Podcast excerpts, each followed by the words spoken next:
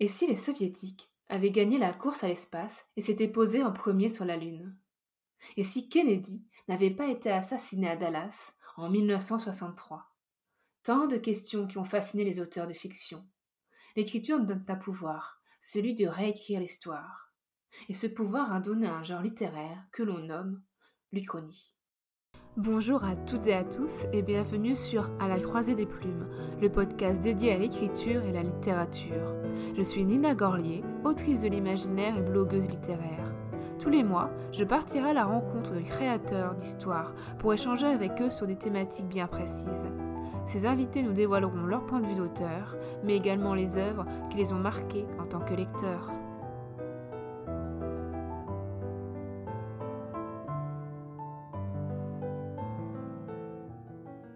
Bonjour tout le monde, bienvenue dans ce nouvel épisode de la croisée des plumes. Aujourd'hui, on va encore se concentrer sur un genre littéraire, comme on l'a déjà fait dans l'épisode d'octobre. Après le roman gothique, nous allons nous pencher sur l'Uchronie. Et pour cela, j'ai invité un romancier français qui écrit de l'Uchronie. J'ai nommé Jérôme Accouche. Alors là, c'est la Nina du montage qui vous parle. Avant de lancer le début de l'interview, je voulais vous présenter mes excuses pour la qualité sonore de l'enregistrement. Comme vous allez l'entendre, Jérôme et moi, on a des chaises qui grincent. du coup, vous allez entendre des grincements pendant l'épisode. J'ai même dû couper le, tout début d'enregistrement, ce qui explique pourquoi le début est un peu abrupt, parce que vous, allez être plongé tout de suite dans, la conversation. J'espère vraiment que ça va pas trop vous déranger et euh, je vous souhaite euh, un bon épisode. Bah, pour commencer, euh, est-ce que tu pourrais te présenter pour que les auditeurs euh, puissent faire ta connaissance si jamais ils ne te connaissent pas encore hein? Bah, C'est parti, donc moi je m'appelle Jérôme Accouche. J'ai publié aux éditions du Chat Noir un roman steampunk et chronique, euh, aux éditions du Chat Noir, pardon, oui, qui s'intitule Lupus in Fabula. il a été finaliste au prix Actu SF de l'Uchronie. Et bah, je suis également auteur de quelques nouvelles qui m'ont inspiré pour mon roman, donc quelques nouvelles uchroniques. Hors écriture, le plus gros de mon activité, c'est que je fais euh, beaucoup de bêta, d'alpha euh, lecture euh, pour des, des enfin surtout des autrices en fait, bien installées, comme donc Estelle Fay, Florian Soulas, nouvellement un petit peu Morgane Cossarieux sur ces trois derniers. J'ai donné un petit coup de main à, à Yasmine Jebel, parallèle, euh, je suis également anthologiste, donc j'ai co-dirigé deux anthologies euh, chez Rivière Blanche. Une première qui s'appelle Dimension Route avec Estelle Fay. Et la seconde, toujours chez Rivière Blanche, mais dans la collection Ikalana euh, donc de Philippe Vard, qui s'intitule Les années folles, euh, avec la nouvelle liste Taptida est. Et puis bah, pour 2024, donc j'aurai une nouvelle casquette, mais là, eh bien, je vous en reparlerai en fin de podcast euh, bah, pour mes projets à venir. Enfin, que dire d'autre? Eh bien oui, pour parler des jeux mes genres de prédilection. Donc euh, c'est d'emblée le fantastique. J'aime aussi beaucoup le post-apo. Et en fait, en préparant ce podcast, je me suis rendu compte, et que bah, c'était très intuitif de ta part, c'est qu'en fait, j'ai des piles et des piles d'Uchronie sans m'en rendre compte. Donc oui, ça tombe bien, je suis un gros lecteur d'Uchronie. Ah oui, justement, j'ai tout de suite pensé à toi euh, quand j'ai... Euh, bah, en, fait, moi j'ai lu, je pense, moins d'Uchronie que toi, mais dans celles que j'ai lues, bah, il n'y avait pas beaucoup d'Uchronie française encore. Donc ça, m'avait tout de suite, j'avais tout de suite pensé à toi en fait avec Lupus in Fabula parce que j'avais j'avais adoré le roman. Et euh, Merci. comme tu disais, donc euh, publié aux éditions du Chat Noir, il est sorti, si je dis pas de bêtises, en mai 2022 parce que je crois qu'il est sorti le même jour que Miranda. Est-ce que tu peux nous, euh, nous, présenter un peu plus en détail ton roman, de quoi ça parle? Alors, eh ben, pour faire bref, donc Lupus in Fabula, donc c'est un roman steampunk qui nous emporte dans une course poursuite dans un Paris des années 20 uchronique pour cela, donc, on suit Amadeus Wolf en quête d'une rédemption. C'est un homme qui a beaucoup de choses à se reprocher et pour échapper à ses poursuivants, il s'est métamorphosé en homme loup et il est poursuivi par d'autres mutants, mais aussi par des cybernétiques et cela de tous bords. Je voulais te féliciter en plus parce que comme tu dis, ton, ton roman a été sélectionné pour un prix ActuSF, euh, donc félicitations. Il a aussi un joli succès parce que je m'en souviens qu'il avait été euh, la premier, le premier tirage a été rapidement effusé quand même. Euh, oui, oui, oui, il est, il est épuisé là, il a été épuisé en 10 mois, je crois. le premier tirage. Et puis, bah, en attendant le second, là, il, reste une toute petite dizaine excavée des entrailles des bureaux du chat noir. Visiblement, ils en ont retrouvé. J'avais beaucoup aimé le côté iconique dont on va reparler, mais aussi il y avait quelques références au, conte. Et moi, bon, ceux qui me connaissent savent que moi, les contes, les réécritures de contes, voilà, c'est un peu mon dada. Et enfin, euh, dernière question pour qu'on puisse un peu te cerner. Euh, est-ce que tu pourras nous parler alors soit de ton dernier coup de cœur littéraire, soit de ton roman préféré, euh, si tu en as? Bah, Je suis embêté parce que mon dernier coup de cœur littéraire est une uchronie. Et du coup, bah, je vais en parler plus tard dans un autre segment du podcast. Et du coup, bah, je vais plutôt vous parler donc, d'un de mes romans favoris, qui nous sort totalement de l'imaginaire, mais en même temps, je me suis rendu compte, mais ça se trouve, c'est un auteur qui fantasme sur sa vie encore, donc c'est aussi peut-être une uchronie. Donc c'est euh, bah, Martin Eden, euh, donc le roman de Jack London, et qui nous parle en fait euh, d'un marin qui est attiré par l'art et la littérature en particulier, et qui décide de, de mobiliser toute son énergie, toute sa vie, toute sa volonté pour devenir écrivain sachant que c'est quelqu'un qui n'a pas d'éducation, qui n'a connu euh, que, que la vie de docker, euh, donc, ou de, marin au long cours, ou de, garde-côte, etc. Et c'est comment ce, transclasse euh, se prend avec une violence inouïe, en fait, bah, l'impact de la réalité en pleine face. Et et, les, différences de classe sociale, etc. Parce qu'il y a une histoire d'amour avec une jeune femme issue de la bourgeoisie qui veut toujours le pousser à, plus loin, et, comment, comment cet homme se brise. Et en fait, c'est la vie de Jack London à la base qui s'est fait tout seul, qui était extrêmement pauvre. Et du coup, à quel point il se met à fantasmer à travers son personnage de Martin Eden euh, sur sa propre existence, euh, c'est assez ténu. Et, du coup, je trouve que c'est vraiment, par contre, pour tous les auteurs euh, en herbe, autoristes, les gens qui veulent écrire, qui ont déjà écrit, lisez Martin Eden. C'est une leçon de littérature, aussi bien par le fond que par la forme. Vraiment, c'est un de mes livres doudou. C'est un peu déprimant hein, comme livre, mais c'est intense, ça vous nourrit. Et euh, voilà, enfin, c'est vraiment un livre essentiel à mes yeux. Ben, tu sais quoi? Moi, je ne l'ai pas encore lu, mais il est dans la longue liste des livres que j'ai envie de lire que t'es pas la première personne à m'en parler comme son roman préféré en fait. J'ai l'impression que c'est une lecture qui a marqué beaucoup de monde. et alors curieusement, moi pendant longtemps, je, je, je savais rien de l'histoire. Mais euh, ce qui m'a donné envie, c'est une citation euh, que j'ai trouvée tellement magnifique, qu'elle m'a tellement chamboulée que, euh, que j'ai dit j'ai envie de lire ce livre sans rien savoir. J'ai découvert après que la citation c'était la dernière phrase du livre. aïe, aïe, aïe, aïe, aïe, oui, d'accord, je vois. Donc voilà, mais euh, voilà, alors, euh, je sais pas vraiment si c'est un, un, spoiler ou pas, mais ça, c'est. De mémoire, je crois que c'était. Il avait sombré dans la nuit au moment même où il le suit, c'est ça de le savoir. Tu vois? Ouais, quelque chose ça. Et j'ai trouvé ça tellement magnifique comme excipit de roman j'étais ah bah il m'a suffi de ça. Et je trouve ça ironique voilà que ce soit la dernière phrase d'une œuvre qui m'ait donné envie de la commencer en fait. Ouais c'est ça. Mais moi ce qui est intéressant aussi c'est que pour euh, pour Lupus in Fabula j'avais la dernière euh, phrase mmh. en tête bien avant avoir un titre et avant d'avoir fini le bouquin. Enfin voilà donc les, vive les dernières phrases. Bah, je pense que je consacrais un épisode aussi aux Exkipit j'ai fait sur l'Inkipit oui. Alors je je vais peut-être pas attendre la, fin du podcast parce que je sais pas combien de temps ça va durer, mais je ferai peut-être un, ouais, un épisode sur les Exkipit parce que je suis un peu comme toi, moi les, les euh, je les travaille, mais les Exkipit ils me viennent aussi euh, rapidement dans la, rédaction. Quasiment Donc, euh, voilà. je sais le début, je sais la fin avant d'avoir le milieu parfois. Non, mais le milieu c'est toujours plus embêtant à écrire. c'est ça. on a fini cette première partie euh, autour de toi. Maintenant, on va passer à ce qui nous intéresse aujourd'hui, euh, la partie euh, sur l'Uchronie. J'ai voulu me concentrer sur l'Uchronie parce que c'est un genre, en fait, moi, je t'avoue, je le connais moins. Oui. en fait, j'en ai lu, j'en lis, mais j'en écris pas. Et pour l'instant, je compte pas en écrire. Mais en fait, je voulais pas me limiter à, ce que je fais moi, parce que sinon, je trouve que bah, je suis loin d'écrire de tout. oui, bah, on peut pas tout faire. Et je voulais élargir les, sujets au maximum pour les, la curiosité des auditeurs du podcast. Donc, pourquoi pas, voilà, inviter des, des, auteurs qui sont un peu plus spécialistes d'autres sujets. Et donc, j'ai pensé à toi, comme je disais tout à l'heure. Et bah, du coup, on va plus parler de, de toi et de ton œuvre euh, pour cet épisode. Voilà. Pour ma première question, qui est toute simple a priori, mais en fait, quand on n'y pense pas vraiment. Oui.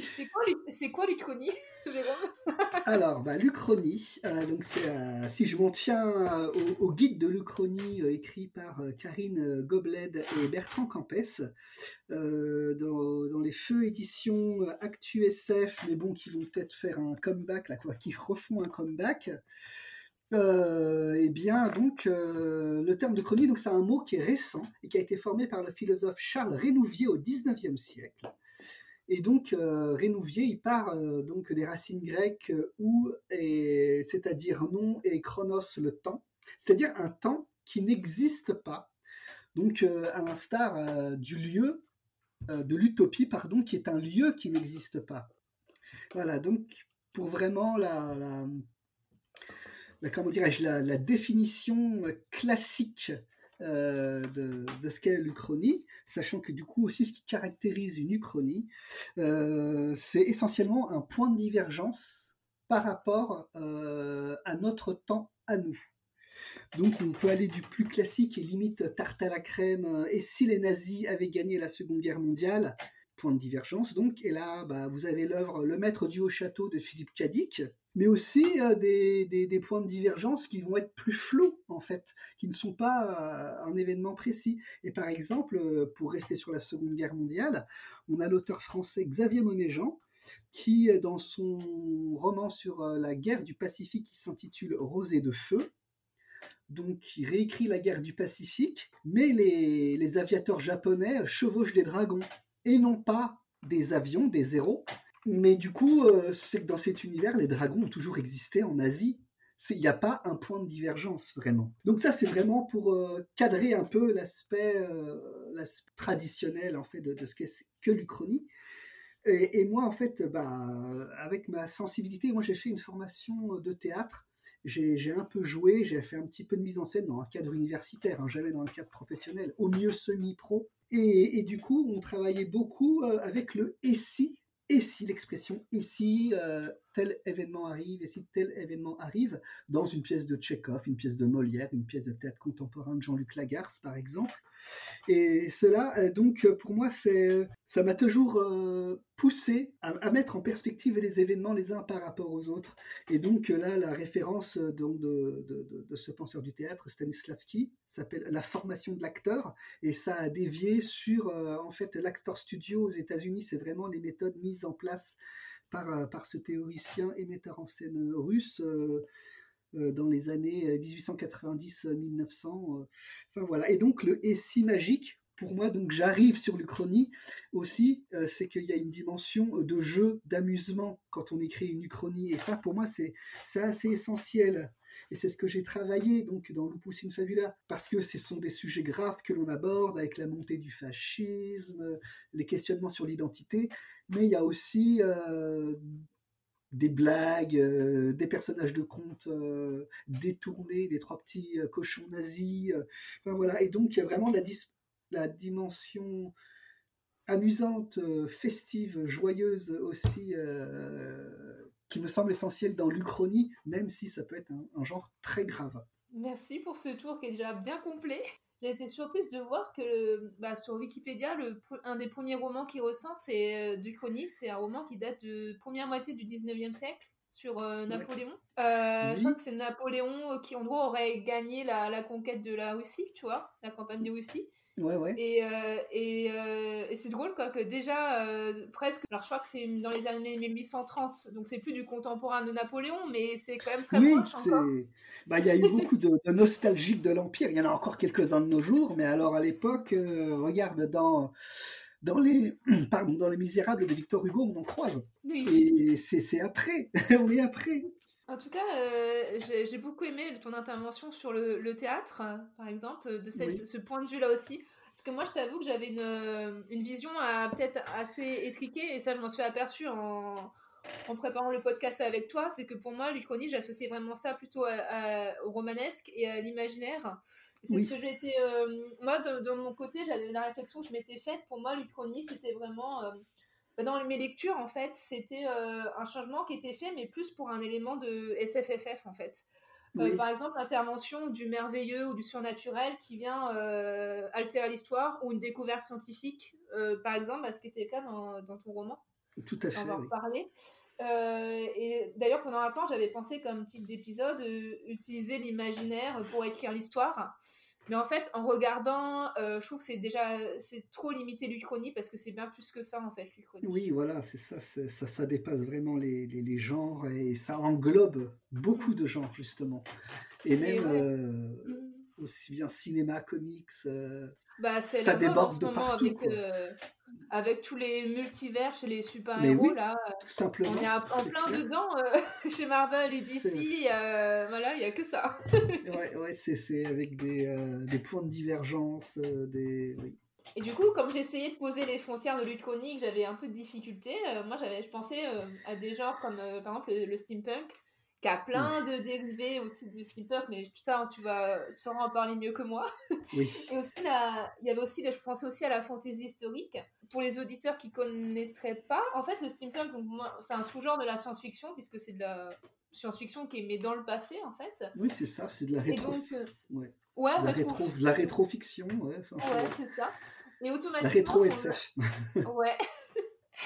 Et ouais, du coup, comme on introduit des technologies qui sont plus avancées que celles qui existaient dans le passé, bah, automatiquement, tu vois, ça fait, il y a des conséquences sur le déroulé des, des faits historiques, et donc automatiquement, il y a une écriture de l'histoire. Mais je pensais aussi à, la fantaisie historique, euh, dans le sens, dans la fantaisie historique, où là, on va parler de récits qui se passent euh, dans notre monde, dans notre histoire, mais on va introduire des éléments de, de fantaisie. alors, euh, à l'œuvre de Jean-Laurent Del Socorro, même si je suis loin d'avoir tout lu de lui encore.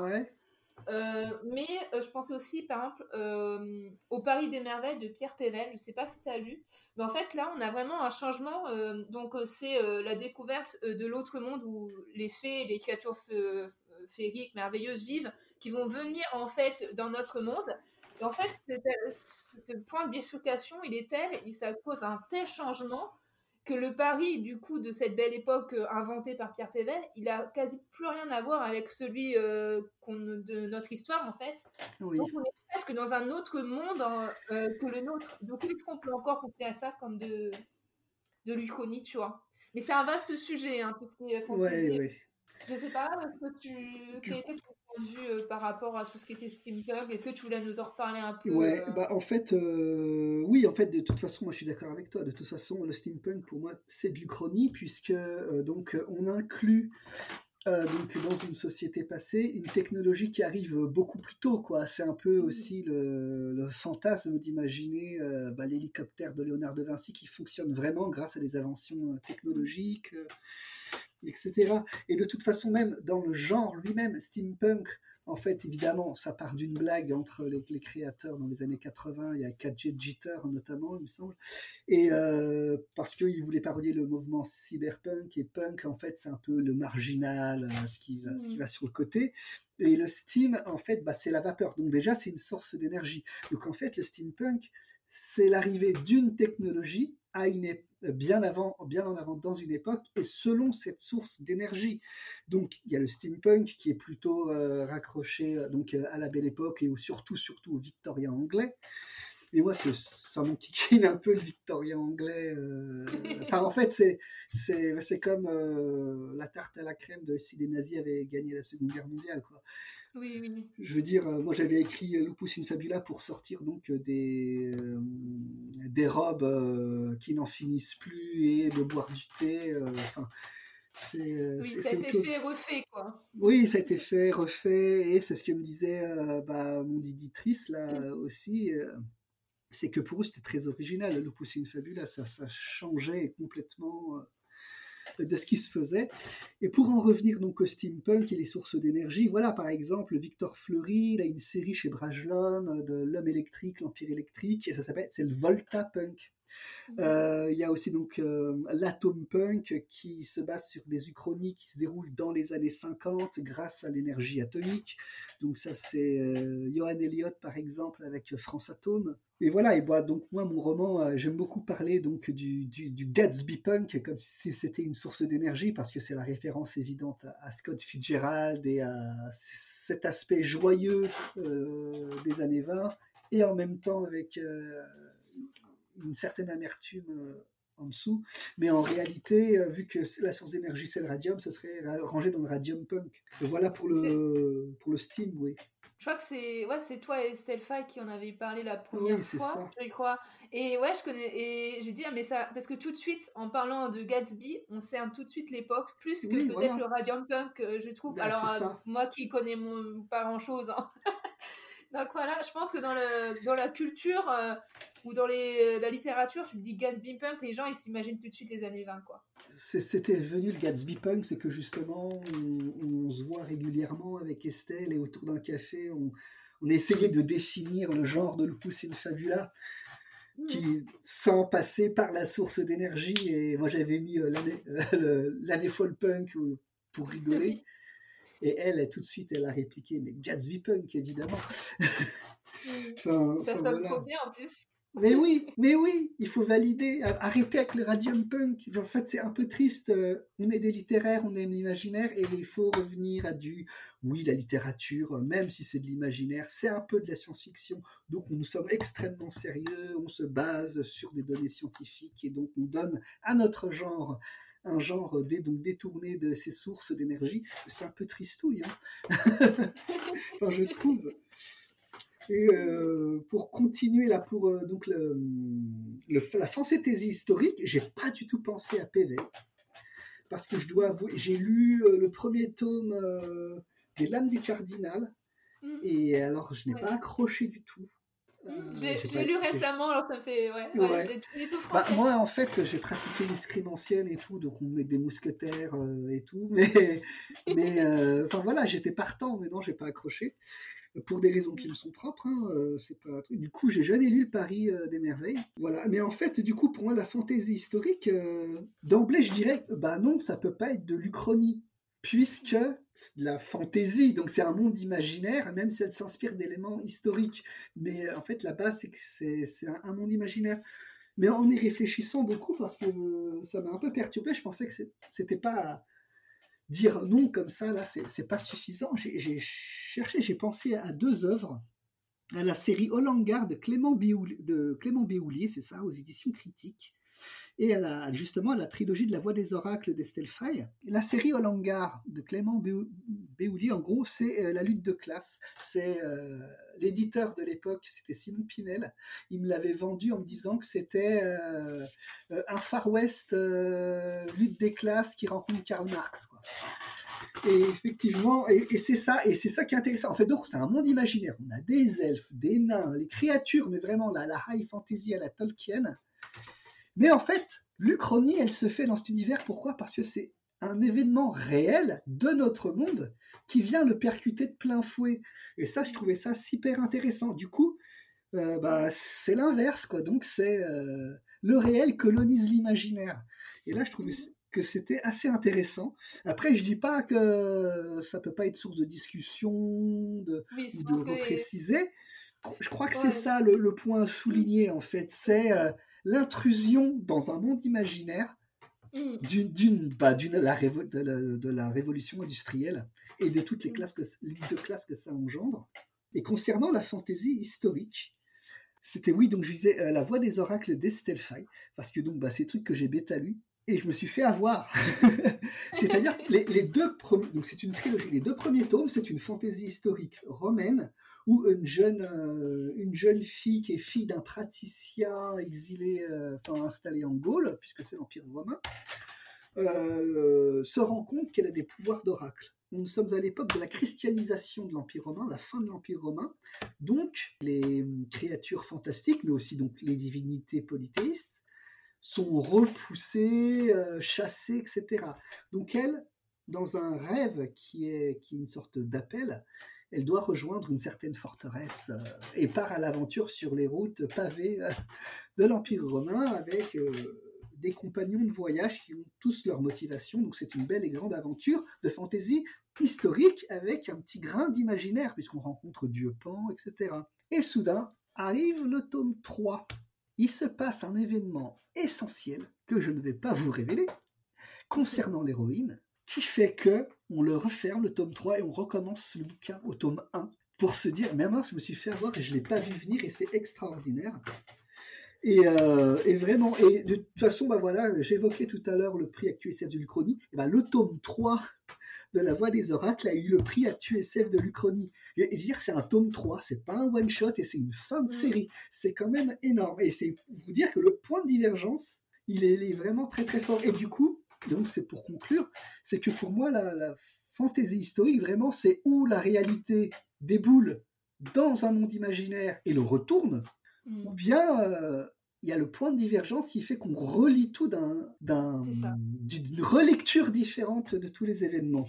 Après, euh, tout à l'heure, bah, j'évoquais, je me demandais si euh, bah, justement Martin Eden, c'était pas non plus la vie fantasmée de Jack London. Et donc, en faisant des recherches, comme j'aime bien lire des uchronies et que je lis tous les genres littéraires pourtant, hein, de la blanche, de la poésie, du théâtre, euh, de l'imaginaire évidemment, euh, je voudrais parler en fait de deux bouquins de littérature blanche. Il y en a un que j'ai pas réussi, j'ai pas réussi à mettre la main dessus. C'est un livre qui s'appelle Louis Capet, suite et fin. Donc c'est presque, c'est une uchronie de blanche. Et en fait c'est quoi? C'est euh, les grands électeurs qui ont décidé la décapitation de Louis XVI votent pour qu'il soit épargné et du coup, l'auteur, donc c'est Jean-Luc euh, Benosiglio, ça a été édité aux éditions de Seuil il y a peut-être 15 ans, euh, imagine que le citoyen Capet, donc Louis Capet, ex-Louis XVI, euh, s'installe en tant que serrurier sur les bords du lac Léman en Suisse. Voilà, il n'est pas exécuté, et puis il y en a un autre aussi euh, de Laurent Binet. Alors Laurent Binet, c'est un spécialiste. Il adore faire des uchronies, mais genre il est édité euh, chez Folio, euh, chez Grasset. il a jamais entendu parler de Bragelonne et autres, visiblement. Et c'est très intéressant. C'est un roman qui s'appelle Civilisation. Enfin Civilisation, parce qu'il y a un petit Z et que je suis un peu nul en espagnol. Et en fait, il imagine que Christophe Colomb ne découvre pas les Amériques qu'il n'y a donc pas de colonisation de l'Amérique du Sud. De fait, euh, bah, l'Empire Inca perdure, devient puissant, et c'est eux qui débarquent en Europe. Donc il y a l'empereur euh, Atahualpa et ses troupes qui débarquent en Europe en 1531 euh, sous Charles X. Enfin voilà, et donc c'est pour dire, tout ça, c'est les uchronies, c'est vraiment dans tous les genres, tous les genres. C'est ça, ça dépasse l'imaginaire. ça dépasse l'imaginaire au point que justement, il y a des auteurs qui considèrent pas que c'est de l'imaginaire, que c'est juste un jeu de l'esprit, donc en blanche notamment. Mais il y a un, comics aussi que j'aime beaucoup qui s'appelle Red Son de Mark Millar. Oui, et qui, connais, oui. oui, et qui imagine que la capsule contenant Superman arrive quelques heures ou quelques heures avant ou après euh, son heure d'arrivée normale et que du coup la planète a changé, et ben il atterrit en Union soviétique. Du coup, il est récupéré euh, par des paysans soviétiques qui, l'éduquent, il est récupéré par le parti et il est façonné pour être l'homme nouveau communiste euh, qui veut le bien du monde. Et c'est, un, un excellent comics avec un point de, divergence euh, vraiment, vraiment drôle. Enfin, vraiment intéressant, qui est creusé, qui est politique. Bah, la figure de Superman, elle est, elle est tellement liée aux États-Unis, en fait. voilà, qu'est-ce qu'on en fait quand on lui retire tout ça, qu'on le dénature complètement et qu'on en fait autre chose? C'est, c'est dingue, quoi. oui, oui, c'est ça. Et puis surtout, euh, il, est, il est profondément bon, quelque... et il a, mais il a d'autres valeurs. Mmh. C'est pas la libre entreprise, c'est plutôt le bien pour tous, c'est l'égalité, c'est assez c'est vraiment c'est un, super retournement quoi pour, pour une uchronie. Tu nous as déjà fait un beau tour d'horizon là, euh, comme quoi ouais, je pense que les auditeurs se rendent compte à quel point c'est vaste en fait. Et ça tombe, certains se sont peut-être dit en commençant l'épisode, l'Uchronie c'est quoi ça? C'est quoi ce mot? Oui, oui. Et ils vont peut-être s'apercevoir finalement ils en ont lu de l'Uchronie euh, sans savoir ce qu'on était. Euh. Oui, voilà. Peut-être qu'ils en ont regardé, voilà déjà. Oui, c'est ça. Bah, bah, ne serait-ce que par exemple une comédie des années 80 euh, avec le Ghostbuster, comment il s'appelle euh, C'est Un jour sans fin. Oui. Un jour sans fin. C'est une uchronie toutes les 24 heures. voilà. Mais oui, mais c'est, un truc, moi, ça a bercé mon enfance, cette comédie. Je, viens de penser à une référence de film. T'as déjà vu Jean-Philippe avec euh, Oui, mais bien sûr, avec Fabrice Lucchini. Oui, c'est avec les amants de Johnny Hallyday n'est jamais devenu Johnny Hallyday, c'est Jean-Philippe Smet. Voilà, c'est ça. Johnny Hallyday a fait deux disques de, de 45 tours dans les années 60, le temps qu'il y ait la vague yéyé. Et puis il est retourné à son métier de garagiste. Et, Fabrice qui se réveille dans cet univers où Johnny n'existe pas, va chercher Jean-Philippe Smet dans son garage, pour, euh, qui est entre-temps devenu patron de boîte de nuit, euh, et pour lui demander de, de, reprendre la chanson, quoi. voilà, oui. Récemment, il y a eu un film du même genre qui s'appelle Yesterday, où c'est le même principe, mais avec les Beatles. Mais euh, j'ai pas vu, je sais pas ce qu'il vaut. Ah, c'est pas avec. oui, c'est un jeune homme indien qui se réveille dans un univers où les Beatles n'ont jamais existé, mais lui, il connaît toutes leurs chansons, donc il se met à, gratouiller, tout le monde se trouve formidable, et il devient une star grâce à la, bah, à la discographie des Beatles qu'il maîtrise, et lui, il essaye de les faire revenir. Mm. C'est drôle parce que là, on se dit, bah du coup, ils ont vu que les tubes des Beatles sont, sont des tubes planétaires, bah lui, en les faisant, ça marche. Mais est-ce que en, en, vrai, alors en vrai avec des guillemets bien sûr, mais est-ce que, parce que du coup, est-ce que ces études-là, ils ont marché parce qu'ils étaient géniaux ou est-ce que c'était aussi une époque? Donc euh, voilà, une société. Donc est-ce que les refaire maintenant, ils auraient autant marché Tu vois, je me pose, est-ce que ça serait aussi simple que ça? Bah Déjà, ils ne seraient pas produits et constitués de la même façon. Il faudrait euh, mm. de la boîte à rythme, des choses comme ça, parce que c'était des, des, stars euh, extraordinaires à la, à la hauteur du de Beyoncé de nos jours ou ce genre de choses. Et du coup, ce serait pas du tout les mêmes productions. Plus, c'est pas le son de l'époque aussi. Il ferait peut-être des, ce serait peut-être un groupe qui vivrait, qui aurait une reconnaissance critique, mais pas publique. Peut-être, ouais. Voilà, on leur dirait oui, c'est extraordinaire, génial, mais euh, vous allez juste remplir euh, un Olympia, mais pas un Stade de France, quoi. Ah ouais, ouais. Et si, et si, euh, pour refaire le monde, hein, voilà. mais voilà, c'est le et si magique de Stanislavski, hein, le théâtre et tout, enfin bon. Et ben, tu vois, en, en, parlant avec toi, je m'aperçois que, tu vois, j'avais vraiment peut-être une vision limitée, parce que moi, j'avais essayé de, de, définir quelque chose, l'Uchronie, ma définition à moi, je considérais que c'était l'Uchronie, ou en tout cas vraiment l'Uchronie quand c'est vendu que l'œuvre est vendue comme telle auprès du public, tu vois. Oui. Quand en fait il y a une vraie écriture de l'histoire dans le genre en fait que ça soit les moi je voyais comme ça plus les événements marquants alors que j'entends marquants c'est genre les événements qu'on va étudier dans les livres d'histoire par exemple qui sont en fait impactés, changés ou même parfois supprimés. C'était ça l'idée que j'avais retenue euh, vraiment comme uchronie comme genre mais comme on voit y a, on peut avoir des œuvres de, de plein de genres différents. Je crois que tu vas dans tes recommandations c'est le cas ou qui, sont, qui sont d'autres genres, mais qui sont aussi des uchronies finalement. Hein. sont aussi des uchronies et pas. Bah, le point des divergences, il est quand même essentiel mmh. euh, dans, euh, donc dans l'uchronie, mais en même temps, c'est pas obligé d'être euh, quelque chose, un événement daté. C'est comme ce que j'évoquais tout à l'heure pour Rosette Feu de mmh. Xavier Mauméjean. Les dragons, ils existent. Ils ne sont pas mis à mmh. exister à un certain moment où ils ne sont pas sortis des éprouvettes d'un scientifique japonais pour la Seconde Guerre mondiale. Quoi. Du coup, le monde est différent. Mais il n'y a pas de point de divergence, donc c'est une chronique. Maintenant, j'aimerais bien qu'on se concentre sur la scène du chronique, donc Lupus in Fabula. Donc tu nous as dit c'était euh, Lucas donc euh, dans les années 20, les années folles. De mémoire, c'est 1925, je crois. C'est 1925, ah oui, ça c'est essentiel dans le livre. C'est important d'en parler. oui. Là, je voulais savoir euh, pourquoi tu avais choisi de de réécrire ces années folles et pour quel élément clé de cette période tu avais choisi d'exploiter du coup dans ton roman? Alors, eh ben moi j'ai déjà choisi tout simplement de réécrire les années folles parce que bah, j'adore cette période. j'accroche à l'esthétique, à la mode, à, l'art, euh, à la poésie, à la littérature, vraiment. Euh, enfin, ça, me parle, tout simplement. J'ai travaillé un petit peu au musée d'Orsay, je me régalais, je voyais les meubles, euh, etc. Enfin, c'était, oui, enfin, c'est, une période qui me plaît. Après, bon, c'est aussi une période qui me plaît, mais aussi qui se repose sur, sur, bah, sur la lutte des classes, sur l'exploitation coloniale. Il ne faut, faut, pas être naïf non plus il ne faut pas juste voir, voir le, le, beau côté brillant de la médaille. Quoi. Oui, c'est vrai qu'il y a une vision un peu idéalisée de nos jours des années 20. alors voilà, c'est ça. C'était, voilà, tu, tu, tu, tu, vas en reparler, je pense, mais c'est quand même juste l'après-guerre, quoi. Donc, euh, voilà, c'est ça. voilà. ouais. Et donc, euh, bah, tout à l'heure, bah, je disais que je disais plus haut, enfin tout à l'heure, que un, de mes genres favoris c'est le post-apo, et je me suis rendu compte qu'en fait j'ai traité justement les années 20 comme étant un post-apo. C'est-à-dire que bah, on sort de donc dans la réalité c'est 14-18, Il y a, alors, il y a un énorme changement de société. Hein. Les femmes, elles se sont rendues compte qu'elles n'avaient pas tant besoin de ça que les hommes pour s'assumer. C'était pas mal.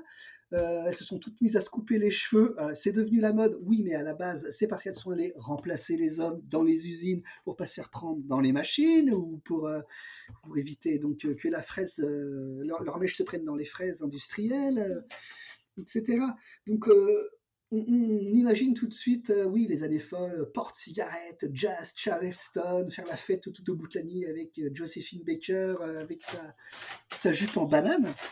Josephine Baker, entre parenthèses, hein, ce sera une grande résistance de la Seconde Guerre mondiale, de nationalité française et, dans la, et espionne. Enfin, incroyable cette femme. Hein. Je ne l'ai pas mise dans le Poussine Fabula, mais un jour elle reviendra. enfin, certes, c'est ça les années folles. Ok, c'est la fête, Ok, d'accord, c'est bien. Mais par contre, dans les rues de Paris, les gens, euh, il y a des milliers et des milliers de personnes euh, défigurées, amputées, blessées de guerre, invalides, des vétérans complètement abîmés. Euh, le stress post-traumatique, on n'en parle pas. C'est vraiment une société. Les hommes qui sont partis là, 4 ans, ceux qui ont réussi à revenir, ils sont brisés, et ceux qui s'en sortent le mieux, ils se retrouvent dans une société qu'ils ne reconnaissent plus. Les jupes, elles se sont raccourcies sous le genou. Mm. Les, cheveux longs, il n'y en a plus. Les femmes, elles travaillent. Et, les hommes ont du mal, presque du mal à, revenir, quoi. Déjà, bah, ils ont l'habitude de se battre, euh, d'accord. Mm. Mais en plus, euh, oui, on n'a pas besoin d'eux. c'est terrible, c'est terrible. Et justement, je me rappelle peut-être un déclic là sur les, années 20 pour moi, c'est que quand j'étais au collège, on a regardé un documentaire pendant le cours d'histoire qui se terminait par ces mots qui, me sont restés, qui étaient en quatre ans, on a changé de siècle. Et je trouve que c'est hyper pertinent comme phrase et que ça synthétise exactement les années folles. En quatre ans, on a changé de siècle. Avant-guerre, les femmes, elles ont encore des robes qui traînent au sol avec euh, des faux culs. Elles portent des corsets, corsetés, et, et, ben, et, leur, et leur fille, à 18 ans, elles ont des petites robes légères à bretelles pour aller danser, euh, où on devine toute leur silhouette. Euh, et il y a aussi une liberté de mœurs. Euh, il y a toujours eu une liberté de mœurs, c'est juste qu'on ne disait pas avant, hein, on n'est pas naïf. Mais c'est plus affiché, on va dire. Moi, j'avais vu ça dans la, Alors, la série Downton Abbey.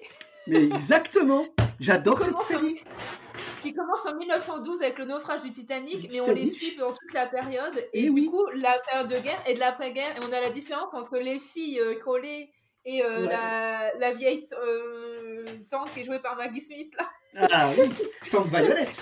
voilà, et on voit la différence de, dans, les, dans les costumes. Et j'aime beaucoup, moi, euh, ces périodes-là, entre vraiment entre deux, le bascule d'un siècle à l'autre. Il y a ça aussi, alors rien à voir avec Lucroni, etc., mais dans des adaptations comme Orgueil et Préjugés, oui. qui, euh, où on voit vraiment la, mère Bennett, euh, Catherine de Bourg, ça, elles ont vraiment euh, les, robes 18e.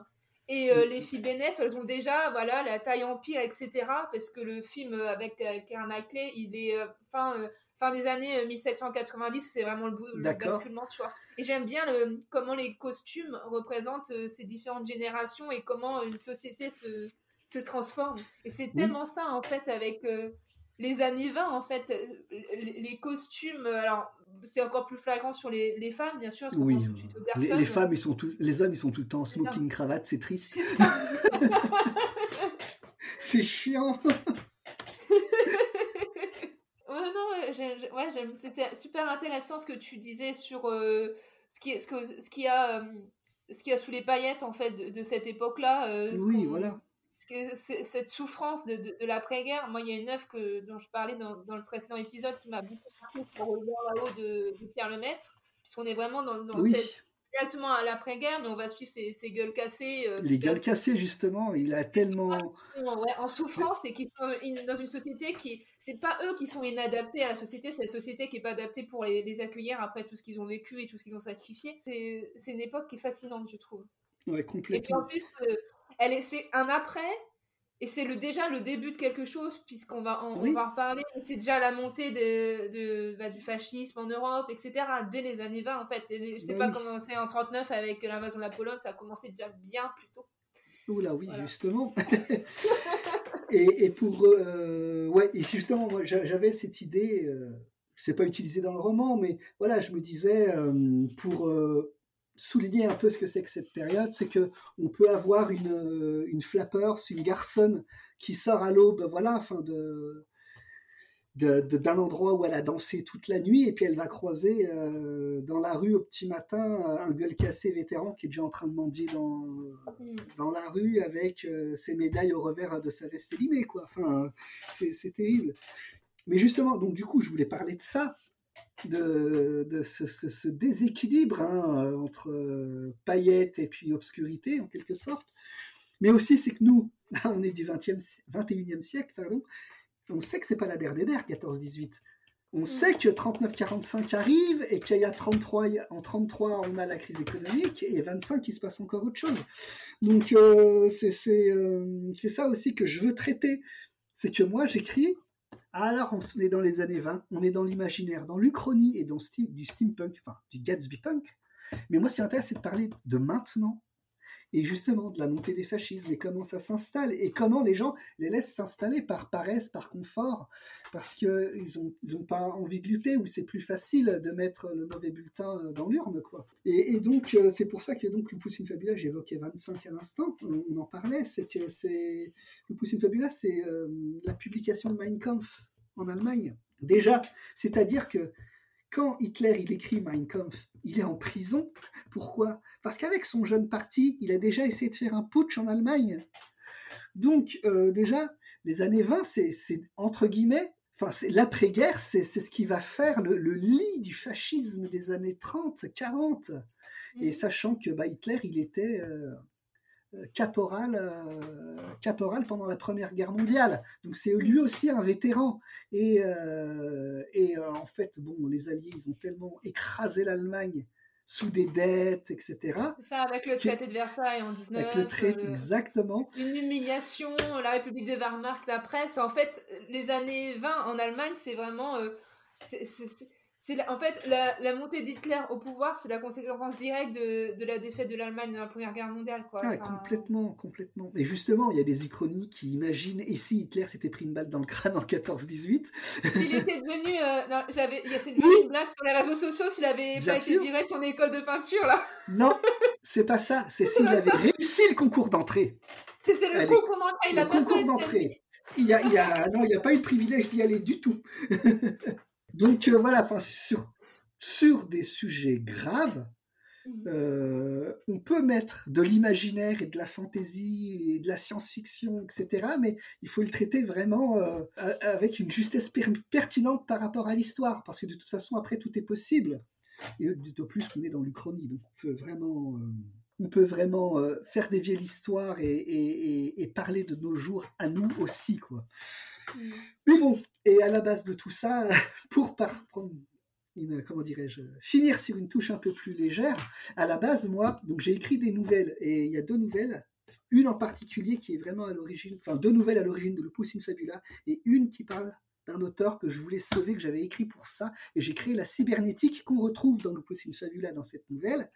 Elle est dans le tome 2 euh, de Dimension Uchronie, dirigé par Bertrand Campès chez Rivière Blanche. C'est un texte euh, où en fait on a Apollinaire qui a survécu euh, donc à la Première Guerre mondiale, mais ce qui l'a tué en réalité, c'est il a été trépané et ensuite, il était tellement affaibli qu'il a été tué par la grippe espagnole. Oui, c'était la grippe espagnole. Est-ce qu'il est mort à toute fin, je crois hein? Ah, bah alors en fait, j'ai lu qu'il est mort le 11 novembre 1918.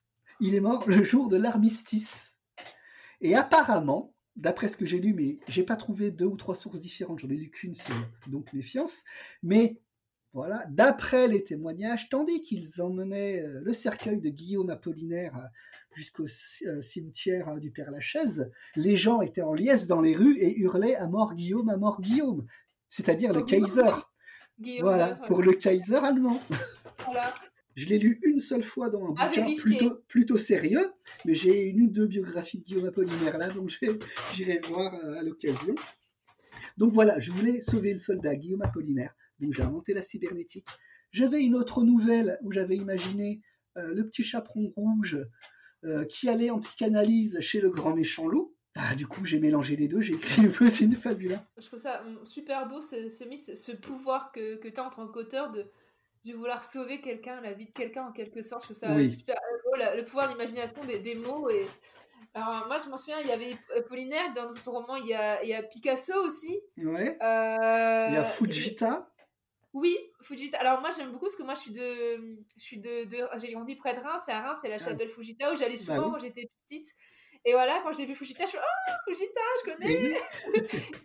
Il y a Kiki Montparnasse, je crois. Ah, Kiki Montparnasse, euh, j'ai eu un, coup de cœur euh, absolu sur elle. Enfin, je la connaissais déjà, mais du coup, pour écrire mon roman, je me suis vraiment penché sur euh, du documentaire.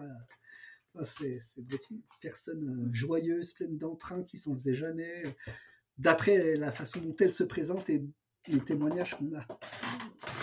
Euh, d'ailleurs, ça tombe bien parce que du coup, ça permet d'enchaîner directement avec la question suivante que j'avais. Oui. Euh, du coup, le fait de, dans l'Uchronie de, de, pouvoir mêler des personnages historiques avec des personnages fictifs, comme euh, Amadeus Wolf par exemple, moi je me demandais comment on peut, on peut, en tant qu'auteur, s'approprier en fait le destin de personnes qui ont réellement existé? Parce que je parlais de pouvoir, mais c'est vrai que c'est on parle de, de, de, de vraies, véritables personnes. Du coup, il y a, un, respect par rapport à ces personnalités-là, quand même. Oui, euh, bah alors euh, déjà, euh, on est des auteurs, des autrices, on écrit des romans et pas des biographies.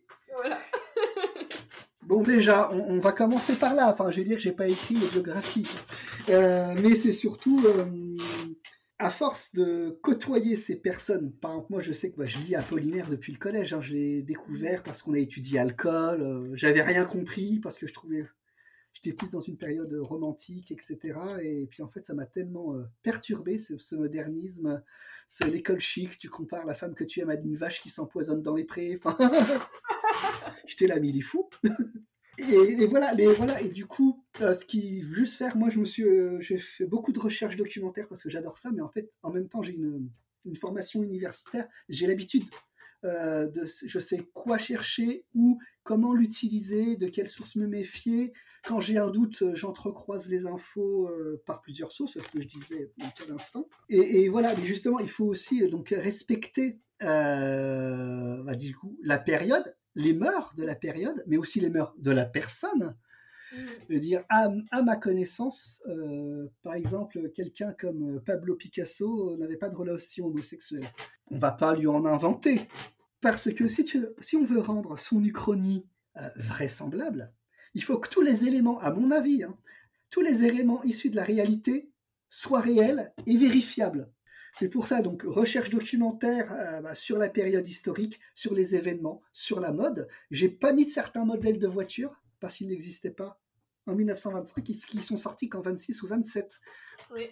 Pareil pour les armes à feu. Je mets les références des armes à feu, mais en plus, c'est très facile à trouver ça. Après, on va juste vérifier en bibliothèque.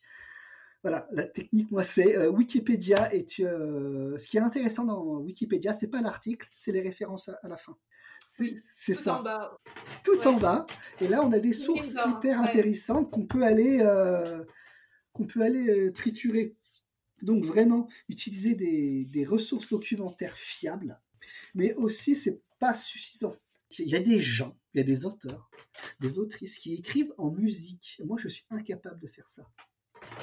Par contre, pour écrire le Poussine Fabula, j'écoutais énormément de musique de la période, du Charleston, du jazz. En plus, j'adore le jazz, moi, à la base. Mais bon, c'est jazz spécifique Big Bang des années 20. Mais c'est avant. C'était toujours avant euh, les séances d'écriture. C'était pour me faire un sas entre la réalité et la séquence d'écriture. Et en séquence d'écriture, ça sert à rien que je mette de la musique. De toute façon, je suis trop concentré, je l'écouterai pas. Voire même, elle va me, je vais me laisser emporter par une phrase musicale, euh, les lyriques d'un saxophoniste ou d'un trompettiste et c'est fini quoi. c'est ta machine à remonter le temps euh, avant. Ah, euh. bah, c'est exactement ça, tout à fait, tout à fait. Et du coup, euh, voilà. Et mais après, je vis à Paris, je connais bien la ville. Ça fait, je, je suis arrivé quand moi ici, il y a 24, 25 ans. et du coup, le quartier du Montparnasse, mais je le connais. Je sais où est le euh, les, endroits où est cliquée de Montparnasse, enfin pas Apollinaire justement, Pablo Picasso, euh, Fernand Léger, euh, et j'y suis allé. Et quand j'ai su qu'avec ma femme, on a eu donc notre deuxième enfant, quand on a su qu'on allait avoir un deuxième enfant, que c'était une petite fille, on a été prendre un verre à la rotonde, où c'était la fête jusqu'à l'aube, dans les années 20, tenue par le père Loubier. enfin voilà, donc voilà, donc une démarche documentaire, mais aussi une démarche où on passe par les sens, par la connaissance des choses, arpenter le quartier, euh, retrouver des plaques. Euh, ici a vécu euh, un tel de 1919 à 1927, etc. C'est vraiment important. Une dernière chose que j'aime beaucoup pour faire les recherches documentaires, c'est donc ce que j'évoquais tout à l'heure, ce sont les, les, documents de première main. C'est-à-dire que ce pas des essais, c'est pas des biographies, c'est des œuvres produites par les intéressés. Donc, euh, je me suis beaucoup euh, inspiré donc de la, de la peintre euh, Tamara de Lempicka pour le personnage de Ruby Reed, au physique. D'ailleurs, oui, physique. En fait, j'ai tout de suite pensé au fameux tableau avec une femme blonde habillée en vert euh, de Tamara Pika quand j'ai vu la couverture de ton roman pour la bah, première fois. Bah, j'avais donné la référence à, l'illustratrice Juliette A Illustration qui a fait un super travail assez incroyable euh, donc sur l'illustration de, mon roman. Mais euh, par exemple, évidemment, bon, bah, la poésie. la poésie d'Apollinaire, j'en ai plein chez moi. Enfin, je veux dire, c'est pas. Et par contre, ce que j'ai lu, un truc que j'ai adoré, c'était le, le, les mémoires de Kiki de Montparnasse. Elle raconte sa vie avec une gouaille folle.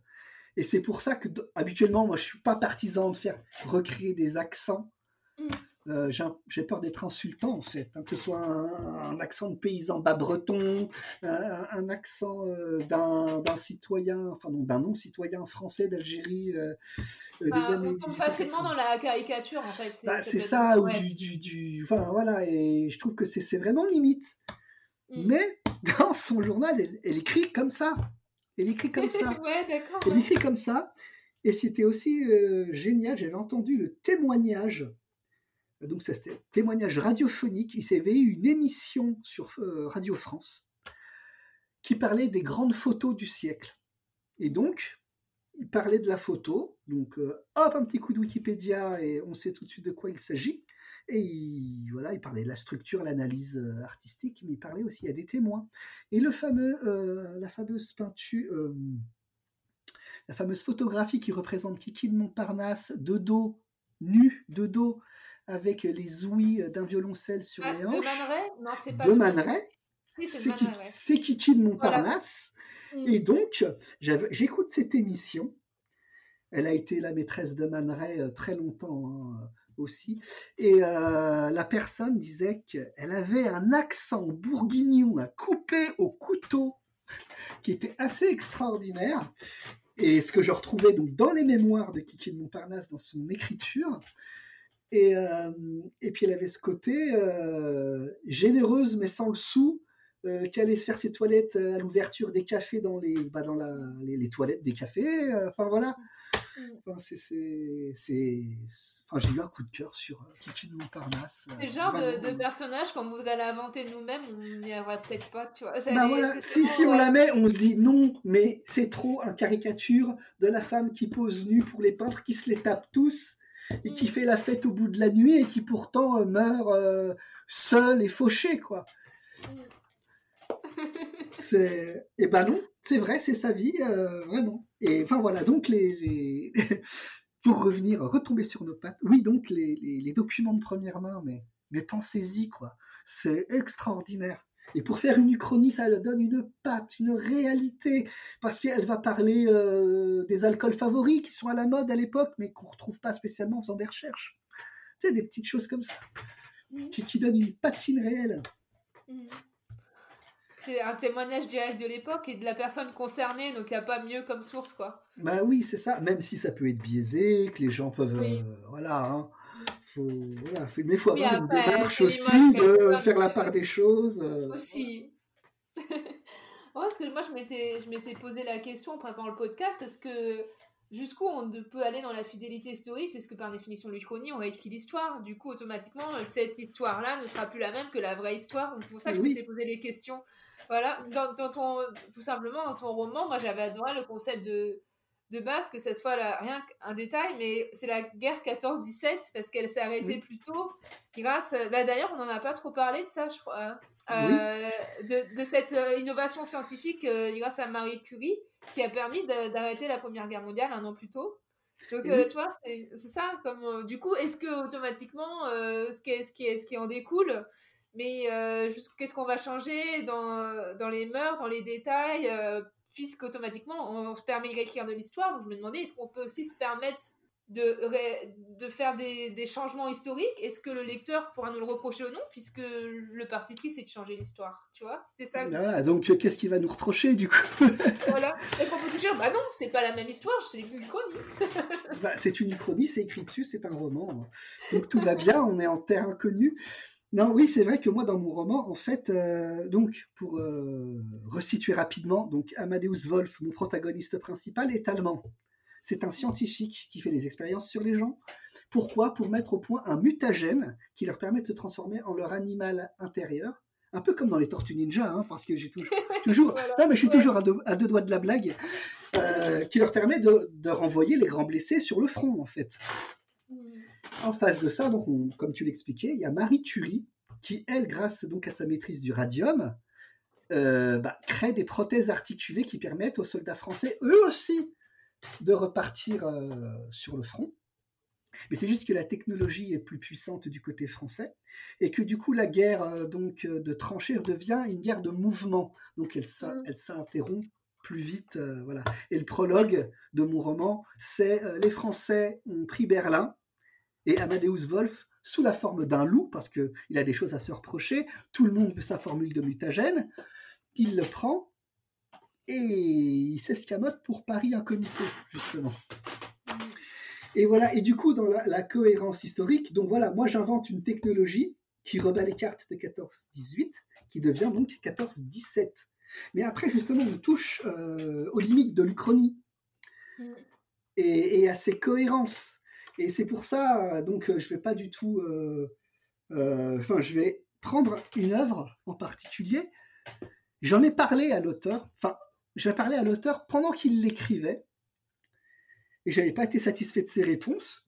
Et en fait, euh, bah, ce roman, il a quand même eu le prix Actuel de l'Uchronie. Hein. Donc c'est moi qui me demande euh, où est-ce que je n'ai pas compris? Donc en fait, je voudrais parler donc pour euh, les limites de l'Uchronie et en abordant un thème sur la cohérence historique, c'est évoquer le cas des temps ultramodernes de Laurent Genefort chez Albin Michel Imaginaire qui en fait propose donc une uchronie euh, qui est floue aussi. Pourquoi? Parce que au, 19e, on découvre une matière première qui s'appelle la cavorite, qui est une, une matière qui permet d'annuler les effets de la gravité, donc nouvelle source d'énergie. Euh, du coup, c'est un roman, ça m'a attiré parce que forcément, ça se passe dans les années 20 et précisément en 1924. Du coup, donc Laurent Genefort, il écrit Un monde. On maîtrise, c'est maîtrisé hein, en 1924, c'est bon. C'est qui s'est découvert au 19e. On est dans les années 20, mais euh, il n'y a pas de Première Guerre mondiale. Pas de Première Guerre mondiale, il y a juste un court euh, conflit en 1912 qui dure six mois. On ne change pas la face de la société. Et bah, il nous parle quand même euh, de Flappers, il nous parle quand même de Garçon, et j'ai pas compris pourquoi, puisque, ce que je disais tout à l'heure, c'est devenu une mode. Pourquoi? Parce que les femmes ont dû remplacer les hommes à l'usine, euh, dans les travaux des champs, qu'elles ont dû se couper les cheveux, mais aussi, euh, il parle de la montée du fascisme euh, en Italie, avec Mussolini, mais le problème, c'est que Mussolini, lui, il, euh, crée les, une entité qui s'appelle les faisceaux de combat de retour de 14-18 qui lui permettent ensuite de monter plus dans la politique, etc. Donc sans 14-18, pourquoi est-ce qu'il y aurait des chemises noires? Bah ouais, Je me pose la question. Ça m'a perturbé à la lecture. Je comprenais pas. Du coup, je me disais, mais attends, le point de divergence. En fait, le point de divergence, c'est pas la découverte de la cavorite le point de divergence, c'est il n'y a pas de Première Guerre mondiale. Donc du coup, ça m'a ça m'a vraiment perturbé. Je me pose encore la question. Il euh, faut que je le relise. Je sais pas. Il y a, peut-être un truc qui m'a échappé euh, parce que donc il y a quand même de la montée du fascisme en Italie, hein, mais mm. pas du tout en Allemagne. Il y a rien en Allemagne. Donc pourquoi? Pourquoi Pourquoi? Je n'ai pas trouvé. Non, mais je suis perturbé. Donc voilà, ça, ça m'a. Pour les limites de l'Uchronie, justement, euh, ce n'est pas cohérent pour moi que cet univers évolue de cette façon s'il n'y a pas de Première Guerre mondiale. On devrait avoir la belle époque qui se perpétue indéfiniment, quasiment euh, avec les évolutions technologiques. Mais il y a, y a des garçons. Donc j'ai pas, j'ai pas compris. C'est tellement euh, une image qu'on associe à cette époque-là que en fait, il y a des, des clichés qu'on associe à des époques. Et je pense que ça va peut-être perturber des lecteurs plus peut-être euh, novices de ne pas avoir trouvé ça. Et je pense, je crois que c'était justement Estelle Faye qu'on avait parlé dans euh, un épisode de procrastination. Oui. Euh, sur, je crois que c'était ça, dans cet épisode-là, les clichés par rapport aux gladiateurs. Oui, ça me dit quelque on, chose. On, par exemple, bah, si on met dans un film des gladiateurs, des femmes gladiatrices, les gens vont crier à l'incohérence alors que ça a réellement existé. Alors que par contre, on va crier à, une œuvre comme Gladiateur de, de, Gladiateur de Ridley Scott.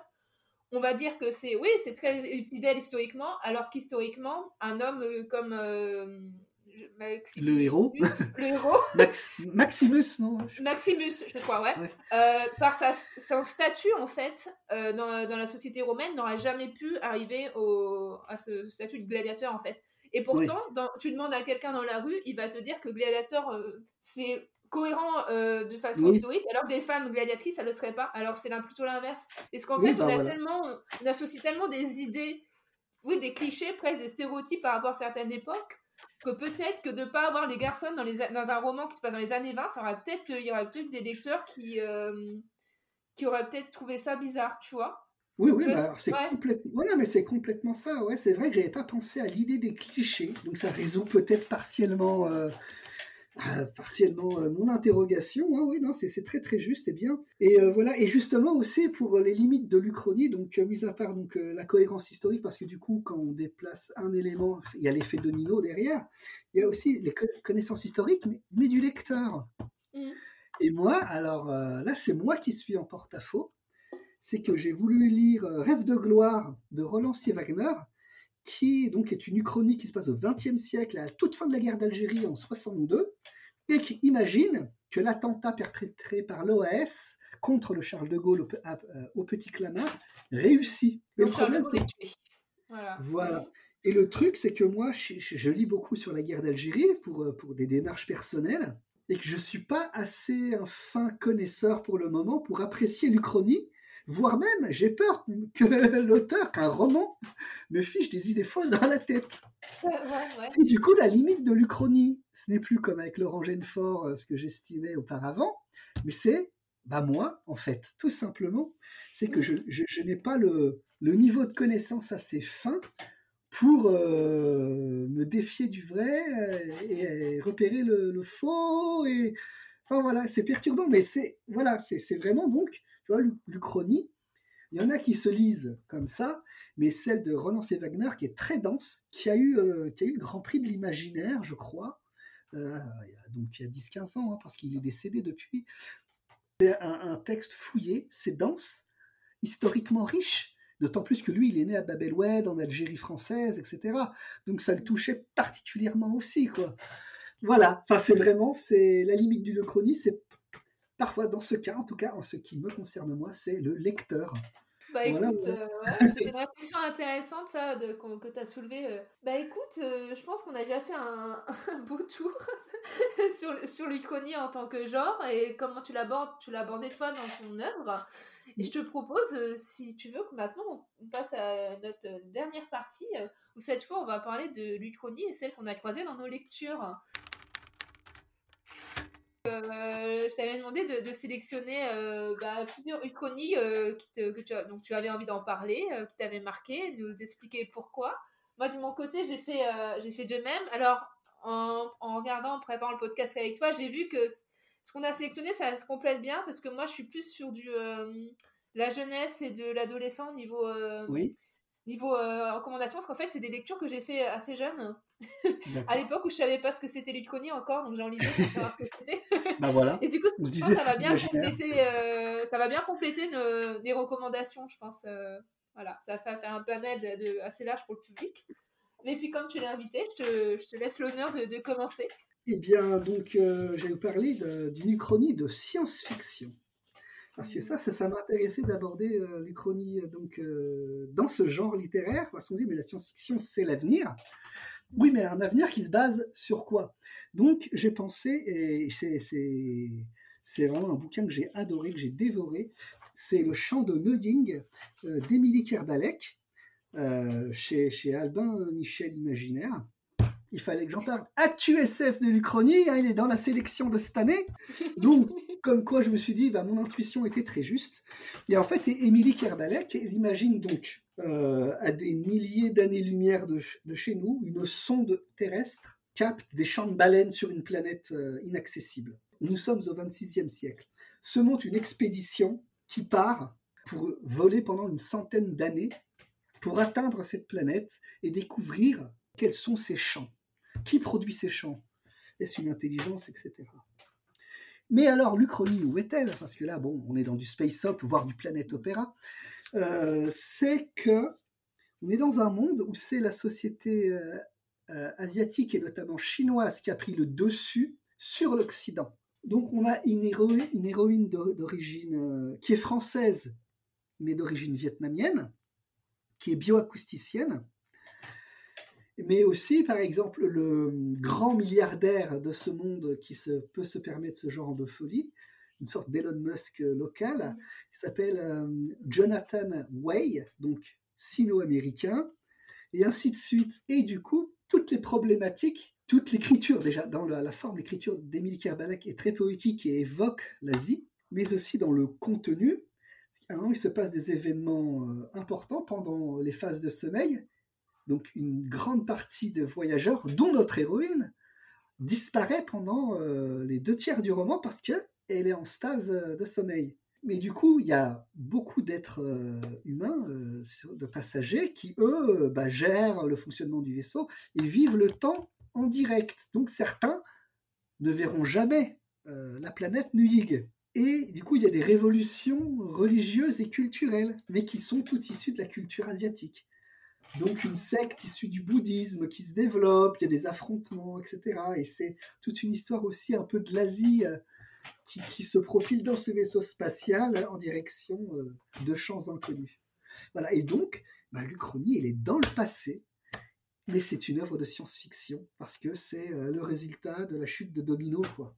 J'aurais pas du tout pensé, hein, bah, parce que je connaissais, de, je, je, le connaissais de, de nom, je connaissais l'histoire, euh, mais moi, je, enfin, je, on me l'avait vendu par rapport à cette expédition spatiale, et je ne mm. savais pas du tout qu'il y avait une dimension iconique. Tu me, tu me l'as appris là, et, euh, et, je trouve que ça, ça donne une dimension supplémentaire au propos et à l'heure.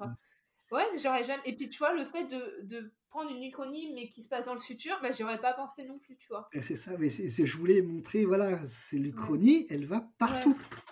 Elle, partout. Pas que dans le passé, justement. Mhm. Pas que dans le passé ou dans notre présent. On peut vraiment aller au 26e siècle en l'occurrence. Bah, merci pour cette première reco. Est-ce que tu avais d'autres choses à ajouter dessus ou... Sur le champ de Neuing, euh, bah, il y a l'écriture d'Émilie Kerbalek qui fait que vraiment, lisez Émilie Kerbalek. Et, euh, et, puis voilà, bah, elle est finaliste du PLIB aussi. Euh, vous êtes dans la même catégorie aussi avec ton oui, roman on est, on ça, est en adulte. Euh, voilà, donc euh, bonne chance à toutes les deux. écoute, là, à l'heure où on enregistre, les résultats sont pas encore sortis. Je pense que quand le podcast sortira... 3-4 jours, ouais.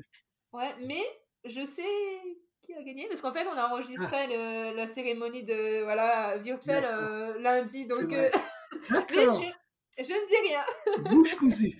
Bouche cousue. C'est vrai que j'avais été invité euh, l'année dernière euh, à, la, remise de prix, mais là, du coup, euh, bah, c'était. Enfin, je suppose qu'ils ne savaient pas.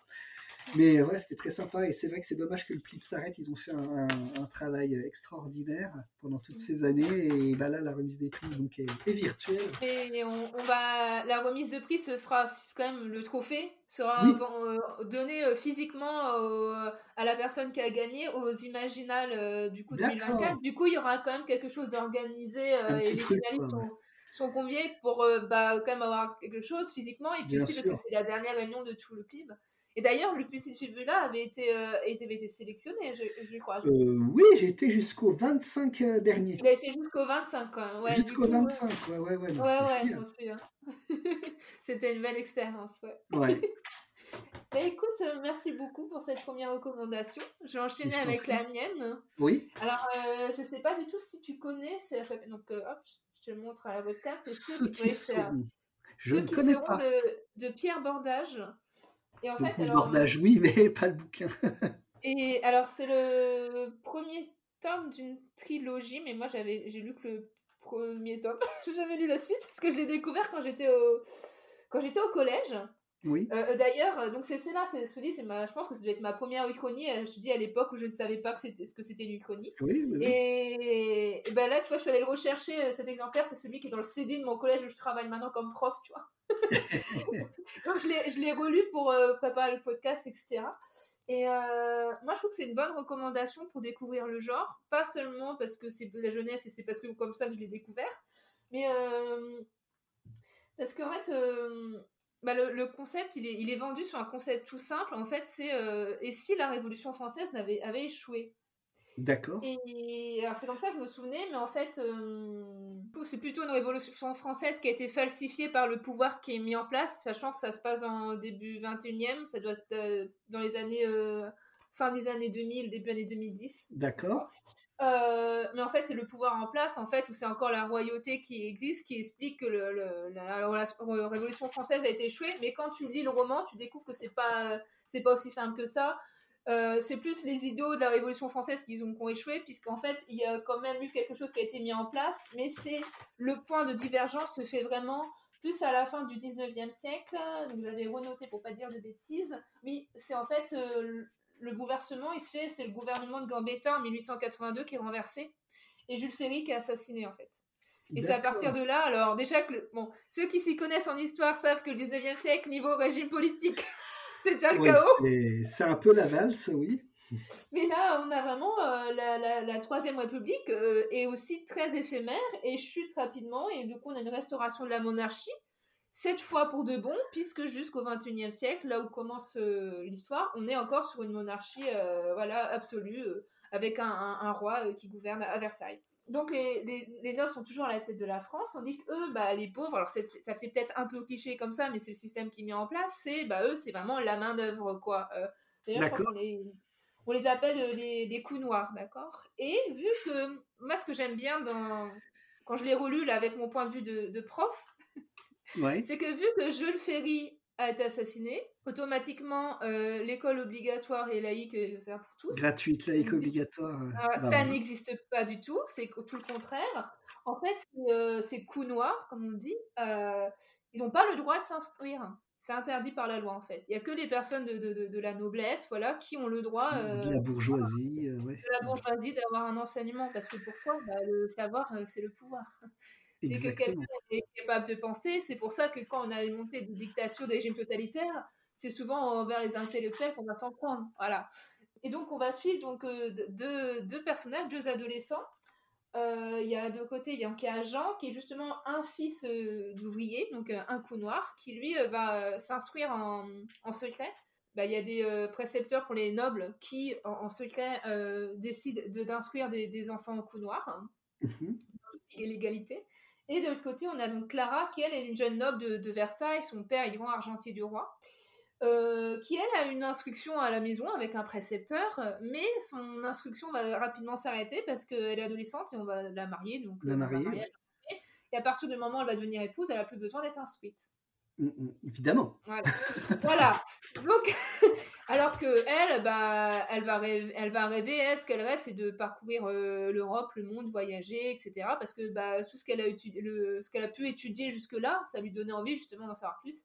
Et bien sûr, Jean, bah, lui, c'est il voyage par cette instruction, euh, rien que le fait de, savoir lire, tu vois.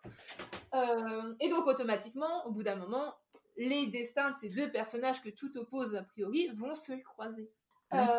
Et donc voilà, ce que j'aime beaucoup, c'est le le message sur le pouvoir du savoir, l'instruction, le pouvoir de l'école, ce qui me, me, parle beaucoup maintenant, puisque je suis devenue professeur. Donc euh, voilà.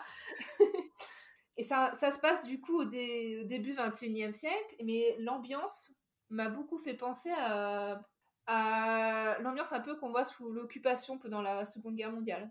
Parce qu'on a un peu ce côté-là, on a des réseaux en fait d'instituteurs qui font des réunions secrètes pour instruire les enfants qui n'ont pas le droit. Donc ça fait un peu côté euh, vraiment réseau de résistance avec des Ouais, messages cachés, résistance, etc.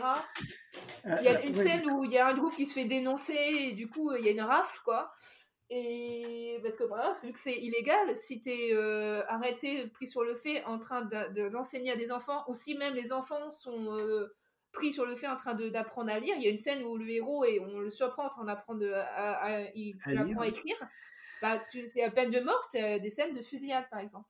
Je, je m'en souvenais, ces, ces scènes-là m'avaient marqué et maintenant que je le relis avec des yeux d'adulte, je dis qu'il y a comme certaines scènes qui m'avaient bien retourné à l'époque parce que on a une scène dans le livre où tu as des, euh, d'une scène début de révolte de, de, de coups noirs qui montent sur Versailles et ils se font. euh, bah, T'as les soldats arrivent en face qui, bah, qui, les, qui les massacrent, quoi. ils les exécutent, ouais.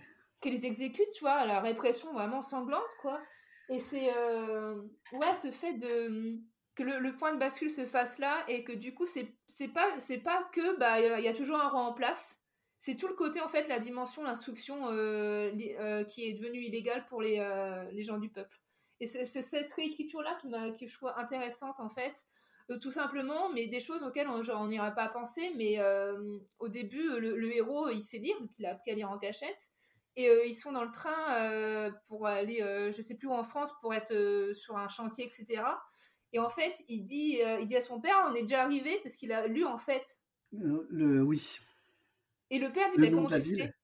Est-ce qu'il a, il apprend en cachette, son, même son Ouais. père ne sait pas.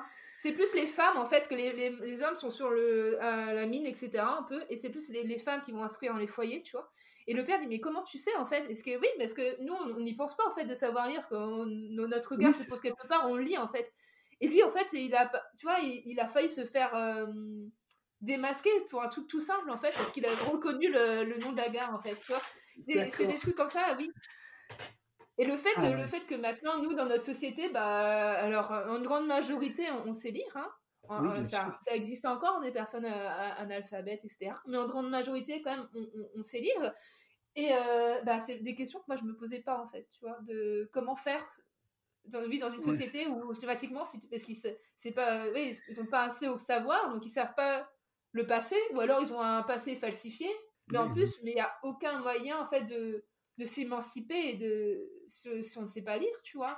Oui, c'est ce que c'est ce que je disais. Voilà, c'est l'Uchronie aussi, ça te permet de parler du présent surtout aussi, quoi, c'est et de ça. remettre les choses en perspective, comme donc tu l'as fait euh, euh, adolescente, préadolescente avec ce, ce bouquin et cette anecdote sur euh, ah, le, le- le- le trésor en fait de savoir lire. C'est ça. Et donc j'ai pas lu les tomes suivants, euh, mais peut-être euh, justement ça m'a donné envie peut-être de m'y plonger euh, parce que le co- il y a un côté ouais pour un roman jeunesse il y a un côté très euh, presque Très sombre. Ouais. très sombre. euh, c'est comme euh, par exemple bah, j'aurais pu le citer hein, euh, et récemment j'ai parlé de j'ai eu un coup de cœur pour euh, Babel euh, de R.F. Kang qui vient d'être traduit en. France de Saxus. En fait c'est euh, ça se passe à Oxford dans les années 1830 et, euh, mais il y a l'introduction d'une magie autour de la, de la traduction, qui est un concept fou et que j'adorais. Et on va suivre des personnages racisés qui viennent, du coup, le héros Robin vient de Chine, donc il est euh, Ouais. un père anglais et une mère chinoise, donc il y a tout le, le déchirement entre deux identités, etc. Et en fait, tout le roman est une dénonciation de la colonisation. Et on va avoir des personnages qui vont prendre les armes, puisque le, le sous-titre anglais, c'est la nécessité de la violence. Voilà D'accord. contre un système euh, pa- pa- patriarcal, raciste, enfin le colonialisme. Colonial, euh, oui.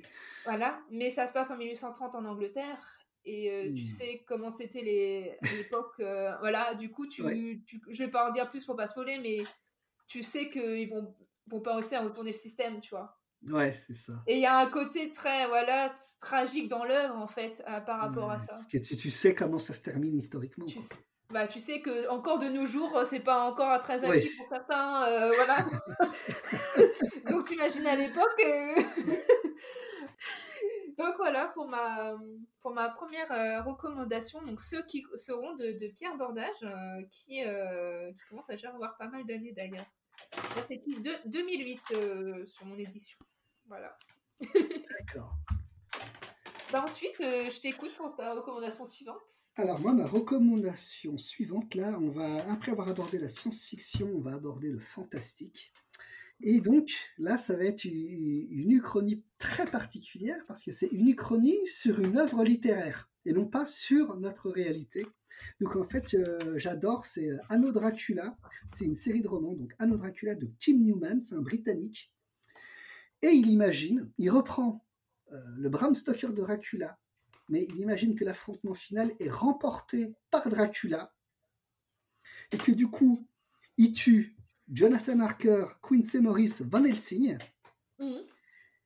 qu'il a, qui donc qu'il prédomine en Angleterre et qu'il épouse la reine Victoria, et que du coup la nouvelle aristocratie c'est les vampires. Voilà. Et on a toujours le docteur Seward Mhm. qui est dans son hôpital, dans un monde vampirique. Il y a l'arrivée, on croise euh, Jack l'Éventreur qui existe dans ce monde et qui tue les vampires avec une- un scalpel en lame d'argent. Euh, voilà. Et on suit deux enquêteurs, dont un deviendra vampire, euh, autour des assassinats de Jack l'Éventreur dans euh, le Paris dominé par les vampires et Dracula, Vlad Tepes. quoi. Et du coup, c'est ouais. une euh, d'après un roman. Et c'est du, c'est du, du, du, du fantastique victorien, c'est trash, euh, c'est drôle aussi, et c'est toute une série de romans. Il y en- a Le combien en tout? Tu sais? Et ben là, il y en a trois traduits en français et ça continue en anglais. Genre, euh, j'ai regardé sur la fiche Wikipédia tout à l'heure, je crois qu'il y en a cinq ou six. Mais alors, euh, en français, après, donc le premier c'est Anno Dracula, c'est l'arrivée au pouvoir de Dracula et la mise en place de la société des vampires. Et qui est Jack l'Éventreur? Euh, Le deuxième c'est le Baron Rouge Sang. Et Donc c'est évidemment une référence à l'aviateur, le Baron Rouge de la Première Guerre mondiale, parce que eh ben, c'est la Première Guerre mondiale avec des vampires contre l'Europe qui n'est pas vampirique. Et le troisième, je ne l'ai pas lu malheureusement, mais ça ne saurait tarder, et c'est euh, Dracula Cha-Cha-Cha. Et on est dans les années 60. Alors j'ai des, j'ai, j'ai des images à la Austin Powers quand je dis ça. Junior, je ne l'ai pas lu, hein. mais euh, Ça serait amusant de voir justement parler des, des archétypes qu'on associe à des, euh, à des ça. périodes. Ça. serait intéressant de voir comment il, il à Dracula la sauce. Oui. Et, et c'est ce que ce que je disais tout à l'heure. Enfin, l'Uchronie, on peut parler de choses graves, hyper graves, de guerre, de, de, de, de l'identité, des colonies, des choses comme ça. Mais il faut toujours, euh, pour moi, pour moi, hein, ajouter une pincée d'humour, de décalage, parce que on est là pour euh, se secouer les méninges et s'amuser aussi, quoi. Donc, euh, Anno Dracula, c'est vraiment une extraordinaire série. En plus, euh, bah, aux Imaginales, il y a quelques années, j'ai- pu voir euh, Kim Newman m'a dédicacé Le Baron Rouge Sang. Tout ça pour dire que ce choix, c'est mon intérêt pour, pour le fantastique. Pour montrer que l'Uchronie, elle va aussi dans les œuvres littéraires. Bah, c'est comme il y a Or- Orgueil, Préjugés et Zombies qui existent. Bah, c'est la même idée. Hein.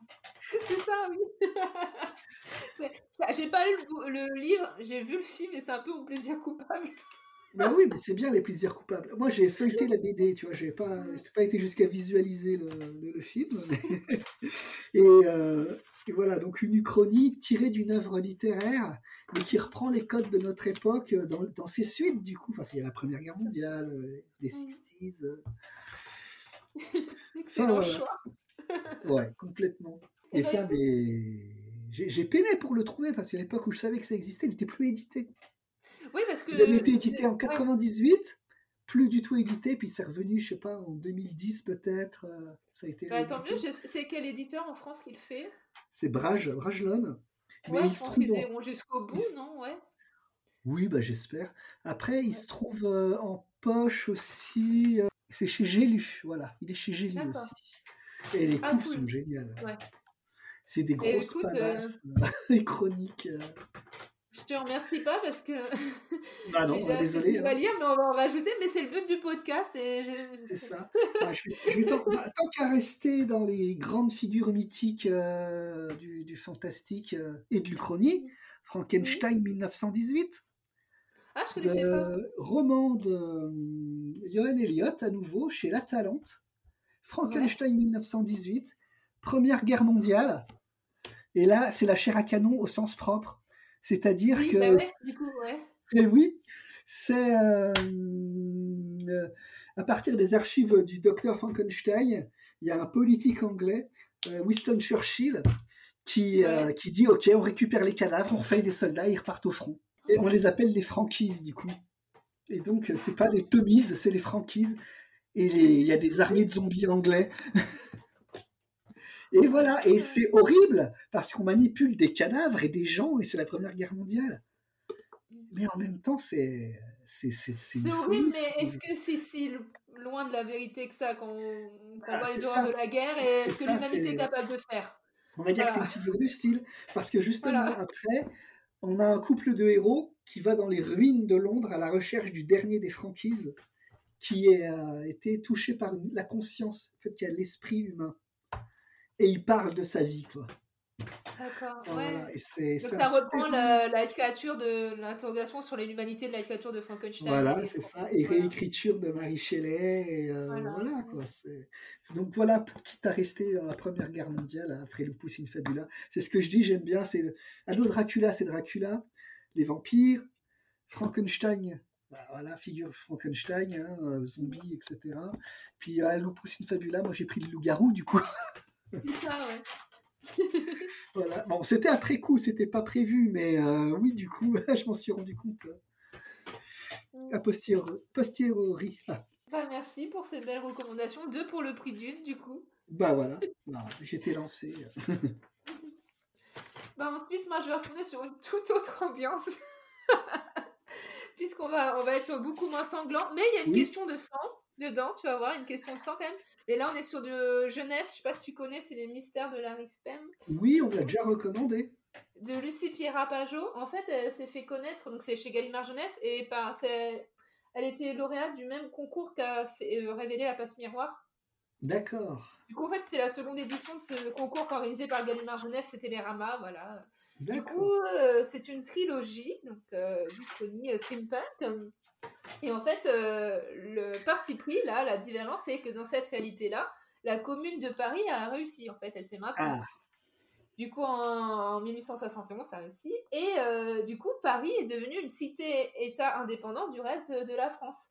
Et on l'a rebaptisé euh, donc la. Euh, et, là, donc, l'histoire commence, on est en 1899, donc le temps du temps s'est écoulé, on est à l'aube d'un nouveau siècle, et on va suivre donc, euh, alors il y a trois personnages, trois jeunes, trois jeunes ados.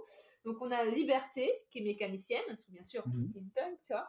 Voilà. Donc, le, choix du prénom Liberté n'est pas anodin, hein, quand on le, le, contexte historique. Il y a Nathanaël qui est un orphelin, voilà, mais donc orphelin qui dit passé mystérieux, on en apprendre plus. D'accord. Et enfin, euh, Carmine, qui est une apprentie, donc euh, louchébem. Donc, je vais revenir dessus sur c'est quoi. En gros, c'est un apprenti boucher.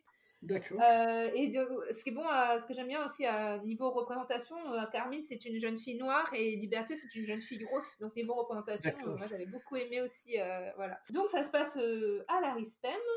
Euh, et mais on a aussi une, intrigue euh, du côté des méchants, entre guillemets, des antagonistes, dans, la, dans les campagnes françaises, où là, donc, euh, c'est vraiment indépendant du, reste de la France.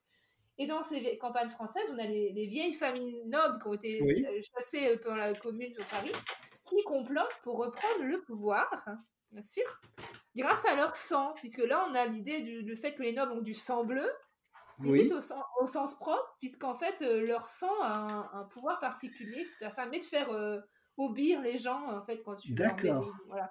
Du coup, il y a une histoire de sang. Ouais, c'est des sortes de vampires. C'est ça. qui euh, C'est ça, ouais. Et, et donc, pour venir sur le thème de louchébem, donc qui veut dire boucher, larisperme, d'où ça vient En fait, c'est un, c'est un argot en fait, c'est même un dialecte bouché, de, des bouchers en fait de, Paris qui, existe vraiment, qui a vraiment existé. Euh, alors, c'est un mélange entre du verlan, du coup tu prends euh, par exemple boucher ben, tu, tu, prends boucher, tu inverses, tu rajoutes un suffixe ou un préfixe, je sais plus. Elle m'avait expliqué l'autrice quand, quand je l'avais rencontrée, mais c'est un truc assez complexe.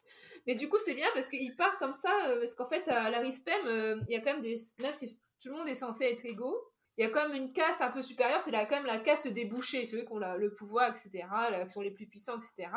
Du coup, euh, ils ont leur propre argot, et c'est la Sperm, ça vient de là, en fait, il y a un clin d'œil au, au, mystère de Paris de... Bah oui, de, euh, Eugène non? Non, Eugène Sou, les Ah, pardon. non, non, mais je pense que tu as raison. Qui, est parfait, c'est le roman feuilleton du 19e avec plein de, Voilà. Bah là, on est vraiment dans ça, donc j'avais beaucoup aimé le, clin d'œil. Et j'aime bien aussi parce que du coup, on mélange. alors, des personnages historiques de mémoire, en a pas tant que ça. Par exemple, tu vois, Louise Michel, je crois qu'elle apparaît pas, je sais plus. Mais il y, a un, y a un personnage historique, parce qu'il a réellement existé, mais qu'on associe plus à la littérature, c'est Jules Verne. Oui. Jules Verne apparaît, voilà. Il y a même une tour qui s'appelle la tour Jules Verne. Euh, puisqu'en fait, vu que grâce aux, technologies, euh, ce qui est, les recherches qui ont été mises en place par euh, ce nouveau gouvernement, les inventions de Jules Verne qu'il avait inventées dans ses romans sont devenues réalité, d'où le steampunk. Ah, d'accord. Puisque Jules Verne, c'est un des premiers, bah, peut-être un des premiers auteurs de steampunk. Je sais Et eh bah non, c'était un auteur de science-fiction en fait. Ouais, de science-fiction plutôt, ouais. Mais du coup, voilà, mais du coup, dans le roman, il est transformé en auteur de steampunk. Parce que c'est vrai, à l'époque de Jules Verne, c'était pas la. c'était ah son époque à lui. Donc c'était bah, la science-fiction pour lui. C'était le Nautilus. Alors que son esthétique. Alors que l'esthétique des romans de Jules Verne nous fait penser à du steampunk maintenant, alors que c'était la science-fiction à son époque. Ouais, voilà. Et du coup, voilà, du coup, euh, moi j'aimais beaucoup le fait que c'est euh, voilà, que c'est sympa hein, euh, pour, pour la, jeunesse, c'est un peu plus de jeunesse que la passe miroir, je trouve, niveau accessibilité pour les, les jeunes. Mais ouais, c'est sympa. Et puis j'aimais bien découvrir tout cet aspect-là de. Du, du, Paris avec voilà les, les ah bouchers, ce, vocabulaire ils ont une façon de ils ont des insultes de loucher ben c'est trop drôle enfin, c'est c'est pas mal. Et puis c'est une bonne euh, niveau représentation pour les enfants. Je trouve que c'est bien d'avoir des, des, personnages. Ouais, ça c'est super important d'avoir des. Voilà, c'est comme je disais dans le chant de Neuilly, il y a des personnages euh, asiatiques ou métissés, blancs. Enfin, c'est, essentiel quoi. T'es pas la première personne à me le, recommander celui-là, donc il euh, faut vraiment que j'y jette un œil. Hein. ça pourrait C'est français, hein. Cocorico. Ouais, bah, oui. bah, moi là, j'ai fait bah, mis à part Kim Newman, euh, j'ai que des Français. Hein. Euh, j'ai un Américain après, donc on est à peu près équivalent. Ah. ça, chacun son anglo-saxon. Bah écoute, j'écoute pour ton, je t'écoute pour ta dernière recommandation. Alors, ma dernière recommandation, c'est un, un genre que je ne connaissais pas en Uchronie. Il y a encore trois semaines. Euh, c'est pas de la blanche, mais c'est encore autre chose, c'est une, autobiographie. Et alors, c'est une autobiographie de Francis Berthelot. Est-ce que tu connais Francis Berthelot? Euh, alors, le nom me dit quelque chose. Alors, en gros, c'est euh, un grand auteur d'imaginaire français, dont on a réédité tout. Il, il, est, il est né en 46 euh, il, est, il a écrit euh, donc Le rêve du démiurge, qui est une saga en neuf romans, qui est ressortie chez Dystopia, je crois. Euh, il a pour plusieurs livres, plusieurs livres chez Folio SF, comme Hades Palace, Rivage ah des Intouchables. Ça me dit un truc, Hades Palace, je connais de Moi, j'adore cet auteur, donc qui, qui a maintenant 76 ans par là, et il a écrit son autobiographie une vraie autobiographie, mais avec une uchronie dedans.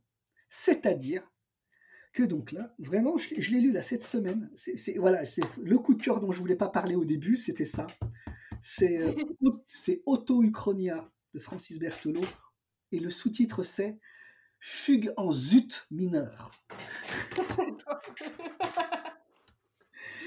et du coup, euh, Francis Berthelot, donc, il parle de son enfance, de sa relation avec son frère, ses parents, ses cousines, les vacances, vraiment l'autobiographie, superbement écrite.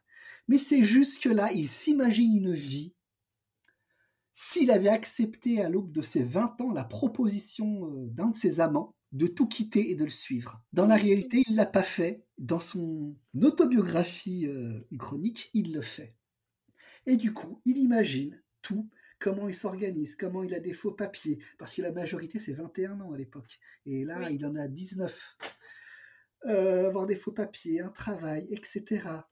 Et comment il se lance, du coup il prend un faux nom, et là ce qui est génial, c'est, moi ça m'a beaucoup ému, c'est que du coup il est connu sous son vrai nom Francis Berthelot, mais dans cette uchronie, pour changer sa vie en fait, il a des faux papiers, donc il prend un nom d'emprunt qui est David Corbier, et c'est David Corbier qui commence à publier des nouvelles. Et il dit dans son autobiographie, et personne n'entendra jamais parler de Francis Berthelot, l'auteur. Ah il y a tout le jeu, et c'est, ça m'a retourné. Je l'ai, je l'ai lu en trois jours, j'étais absorbé. Mais j'ai lu plusieurs Francis Berthelot. Euh, la dernière fois que je l'ai vu en dédicace, euh, c'était aux Imaginales, il était avec son Yorkshire. et il m'a dit, je lui ai dit, moi je me tiens toujours au courant s'il réécrit, et il a dit, ah non, vous savez, je suis mort. En, tant qu'auteur, il dit, il est décédé. Quoi. Du coup, quand il y a eu la résurrection avec l'autobiographie, j'étais ravi. Enfin voilà, et du coup, mais euh, en tant qu'auteur, mais il fait de la musique électro aussi, il fait des CD maintenant. Ouais, il voilà, est très prolifique. Il est extrêmement prolifique. Ouais. Euh, oui, oui, il était, euh, c'était un chercheur du CNRS. Enfin, c'est une tête, quoi. Et justement, il s'imagine ne pas. Il s'est retrouvé dans des études scientifiques par atavisme socioculturel, pression familiale, euh, etc. Quoi. Mais s'il avait vraiment voulu suivi sa voie, il aurait bifurqué et il aurait tout arrêté. Et je pense voilà, que c'est une, question, euh, une question qu'on se pose euh, peut-être tous, tous à ouais. un moment du jour. Et si j'avais fait ça et pas ça, qu'est-ce que, euh, qu'est-ce que je fais aujourd'hui? Je... Ouais, ouais. Voilà, c'est une façon de, de, revivre sa vie.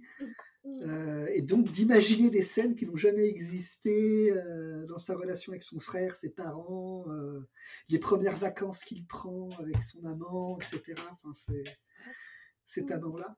Enfin, c'est vraiment très réussi, très émouvant. Vraiment, je le recommande. Donc, Auto-Uchronia de Francis Berthelot. C'est magnifique. Et justement, je raccroche avec euh, bah, mon roman préféré, euh, Martin Eden de Jack London. Oui, on à quel moment, Ma Martin Eden de Jack London, à quel moment c'est une autobiographie, à quel moment c'est un roman, mais à quel moment c'est une, une en fait. aussi? Mais oui, complètement, ouais. c'est un double fictif. Et là, par contre, euh, Berthelot, lui, c'est lui. Mais euh, dans la Terre 202 ou la Terre 304, je voulais présenter ces, ces, bouquins pour montrer que les uchronies, euh, c'était pas climat, euh, ça pouvait être dans le futur avec la science-fiction, dans une œuvre littéraire avec euh, Anno Dracula, ou bah, dans un, un, genre mais absolument inattendu comme l'autobiographie. Bah écoute, moi, je retourne vers l'imaginaire classique. Mais vas-y, c'est très bien, il faut des références. On n'en a jamais assez. Avec ma troisième recommandation, je sais pas si tu connais, c'est Léviathan de Westerfeld. Eh bien, pas du tout, je ne l'ai pas lu. Je sais qu'il existe, je veux dire, mais je ne l'ai pas lu. Et euh, alors, Scott Westerfeld, il est surtout connu pour euh, sa saga Euglise, qui est une dystopie, qui oui. date de 2005, donc qui, qui, qui, est avant la mode de Hunger Games et tout. Hein, D'accord. Que j'avais beaucoup aimé euh, quand j'étais au collège, et du coup, quand j'avais, il avait sorti ça, je crois que c'est 2009, je sais plus, enfin, j'avais, je m'étais mmh. jetée dessus parce que j'adorais l'auteur, sans sans trop savoir ce que c'était l'Uchronie encore. D'accord. et, euh, et, cette fois, parce que j'ai choisi ce aussi, parce que quand j'ai le plus fabula, ça m'avait fait penser à, à Léviathan, puisqu'on est euh, dans la Première Guerre mondiale. Alors là, on n'est pas. Après, on est vraiment dedans. Dedans. Euh, on n'est pas une Uchronie qui se passe après le, le, la divergence. La divergence, c'est au moment de, de, se fait en, en faisant des tomes, en fait, puisque on est un peu comme dans l'exemple que tu citais avec les dragons qui, qui existent. Et ben là, dans cette réalité-là, il y a, euh, il y a des euh, avancées euh, scientifiques et là, je pourrais dire, c'est peut-être, c'est plus de la science fantasy même. Hein. Euh, ouais. Je, vais, t'expliquer pourquoi, puisqu'en fait, on est, bah, pour le contexte, donc j'ai Première Guerre mondiale, ça commence à l'origine de la Première Guerre mondiale avec l'attentat de Sarajevo. D'accord. Oui, c'est ça. Oui, oui, c'est ça. Oui, oui. euh, du coup, donc l'assassinat de, de l'archiduc et son épouse. Euh, François donc, Ferdinand. François Ferdinand. Et donc, ce qui est l'élément qui va déclencher voilà, le, le mm. conflit, etc. Et dans cette version, en fait, il imagine que euh, l'archiduc et sa femme avaient un fils, ce qui n'était pas le cas. Euh, donc un garçon, un jeune prince qui s'appelle Alec. Et qui du coup lui euh, suite au conflit qui va démarrer va devoir prendre la fuite avec euh, son mentor etc. Donc on va suivre d'un côté Alec et du côté donc il y a deux, l'Europe est divisée en fait entre deux, camps en fait. D'un côté l'Autriche-Hongrie et l'Allemagne qui s'appelle les qui est surnommé les Clankers et de l'autre côté il y a du coup bah, l'Angleterre, la France et il y a la Russie qui sont les darwinistes. Je vais expliquer pourquoi. D'accord. Et du coup, de, de, du côté des clankers, on suit Alec, et de, du côté de, donc des darwinistes, on suit une jeune anglaise qui s'appelle Devin Sharp. Elle, son rêve, c'est euh, d'intégrer la Royal Air Force, Royal Air Force pardon, donc l'armée de l'air britannique. Et, mais bon, elle va être obligée de se travestir en garçon automatiquement, parce qu'en tant que fille, elle pouvait pas, voilà. Et donc, pareil comme ceux qui seront, bah, ces deux personnages qui sont de corps opposés que tout oppose, leur trajectoire vont finir par se croiser, voilà. Et la trilogie suit les événements de la Première Guerre mondiale. Donc ça commence au début, on va suivre les différentes années. Euh, on voyage beaucoup aussi. Au bout d'un moment, dans un des tomes, on va dans l'Empire ottoman, euh, pareil, donc c'est super bien. Et en fait, ce que j'aime beaucoup, en fait, euh, d'où où intervient l'imaginaire, la science fantasy, où ça fait divergence, c'est donc dans les technologies utilisées pendant la guerre. C'est pour ça que ça m'a fait penser en fait, à, à, ton roman. Euh, ouais, parce que d'un côté, on a les clankers, eux, ils utilisent des, machines de guerre beaucoup plus développées que l'époque. C'est pas des simples chars, c'est vraiment des, des, chars monstrueux. C'est le côté vraiment euh, steampunk, ou même, c'est peut-être plus du steampunk, mais un côté vraiment très mécanique, tu vois. D'accord. Et de l'autre côté, ce que j'avais adoré à l'époque, c'est les darwinistes. Et ben, on va partir donc, de Charles Darwin, la théorie d'évolution, les animaux, etc. Eux, ce qu'ils utilisent comme arme ou comme. Euh, pas que des armes, mais aussi comme moyen de transport, etc. Ce sont des animaux génétiquement modifiés. Ah, c'est génial. Et, euh, et, en fait, le, le fameux Léviathan de, du titre, c'est une baleine géante qui flotte dans les airs et qui sert de dirigeable, en fait. Ah. Et je trouve ah C'est énorme. Et en fait, et du coup, Derin va intégrer l'équipage du Léviathan en faisant la Royal Air Force, etc. Et, et en fait, c'est vraiment, c'est comme un. Bah, c'est vrai que la forme euh, d'une baleine volante, ça peut faire penser à ça. Et du coup, vraiment, le, à la place d'avoir ce, ballon, euh, voilà, c'est vraiment une, membrane. Donc, euh, c'est un animal qui vit. Donc, il y a tout un écosystème qu'il faut dedans, etc. Il y a aussi des, des, oiseaux messagers, etc. Mais pas des pigeons voyageurs qui, qui parlent, qui répètent vraiment les mots, etc. Et, j'adore cette idée qu'en fait, à côté, c'est l'animal, euh, le génétique, du côté de, du coup des, de la France, la Russie et l'Angleterre. Et de l'autre côté, c'est vraiment la, mécanique, quelque chose de beaucoup plus froid. D'accord. D'âme, tu vois. Euh. et du coup, c'est, euh, ça va, les deux vont s'opposer. Alors, Là, juste, je te montre juste pour les auditeurs le verront pas parce qu'ils ont le son. Oui. Mais tu vois, il y a une super carte au début. ah, elle est magnifique, oui. Voilà, et avec du coup la, la France, tu vois, c'est plus un truc euh, animaux, et puis euh, là, tu vois le côté euh, mécanique, de trichonnerie, là, oui. Et, et du coup, mais les, les, auditeurs, je vous invite à taper Léviathan de Scott Wisterfeld sur Google Images, et vous verrez en fait des illustrations des, sous forme de gravure.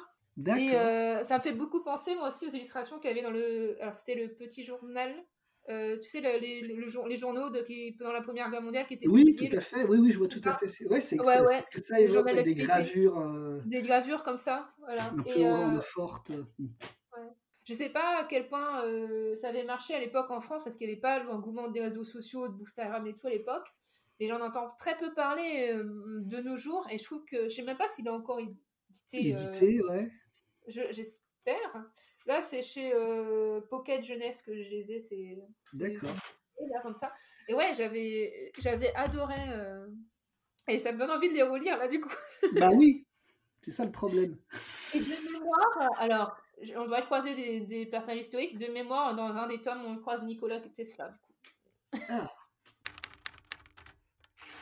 Je pense qu'on a fait le tour de, de nos lectures. Hein on, va, on, va, arriver à, à la fin de, de l'interview, parce qu'on a beaucoup, bah parlé. Donc, euh, comme on a fait un tour euh, assez complet du sujet, je pense, quand même. Euh, pour terminer, j'aimerais bien que, qu'on retourne à toi, puisque j'aimerais bien que tu nous parles de tes actualités et de tes futurs projets, éventuellement, s'il y en a. Alors, mes actualités et futurs projets. du coup, bah, en 2024, je n'ai absolument aucun livre qui sort je n'ai aucune actualité en 2024 qui, du moins directement. Euh, donc, c'est-à-dire que en fait, je vais avoir un ou deux livres que j'ai bêta lus qui vont sortir. Mais surtout, ma grosse actualité, donc justement, c'est ce que je disais euh, en début de, podcast, c'est que j'ai une nouvelle casquette là pour 2024, c'est que j'ai fait euh, en fait des corrections éditoriales pour les éditions du Chat Noir. Donc en fait, enfin, dans un domaine professionnel. Donc j'ai dirigé euh, donc euh, un roman aux éditions du Chat Noir, dont l'autrice est Nora Lake. qui donc a déjà publié donc deux romans, donc Des cendres sur tes mains. J'ai oublié son éditeur là, c'est? c'est les éditions Hurlevent l'édition Hurlevent, c'est ça. Et parfois, elle revient, donc, une novella euh, aux éditions du Chat Noir. Donc, elle sort un, nouveau roman aux éditions du Chat Noir, courant 2024. Donc, je ne peux pas vous donner la date, je ne peux pas vous donner le titre. Je peux vous dire que c'est du Soucerne gothique. Mm. Et euh, je peux aussi, pour vous appâter, vous donner envie de découvrir euh, ce roman, que c'est, il y a une, l'illustration, elle est magnifique elle est, superbe et que ça va vraiment, c'est vraiment un roman sur lequel j'ai adoré bosser. Euh, Nora est hyper réactive. Et euh, on a fait 3-4 passes euh, et comme moi, bah, j'ai des années et des années d'expérience, ça s'est très bien goupillé, on a une bonne équipe de travail et vraiment là, Nora, elle a poussé son, livre à, son maximum de qualité et donc je suis vraiment impatient de l'avoir entre les mains imprimé. J'ai tellement hâte parce que j'avais adoré ces deux, euh, ces deux premiers romans. Et, ouais, et puis quand on connaît l'amour qu'elle a pour le gothique et pour le southern gothique, voilà, euh, ben sur le gothique du sud, un peu poisseux, c'est un genre que j'adore aussi. Donc euh, voilà, j'y vais les yeux fermés en fait. voilà, bah, complètement, complètement. Et voilà, bah, du coup pour 2024, mon nom n'est pas sur une couverture. Il y sera dedans, dans le livre.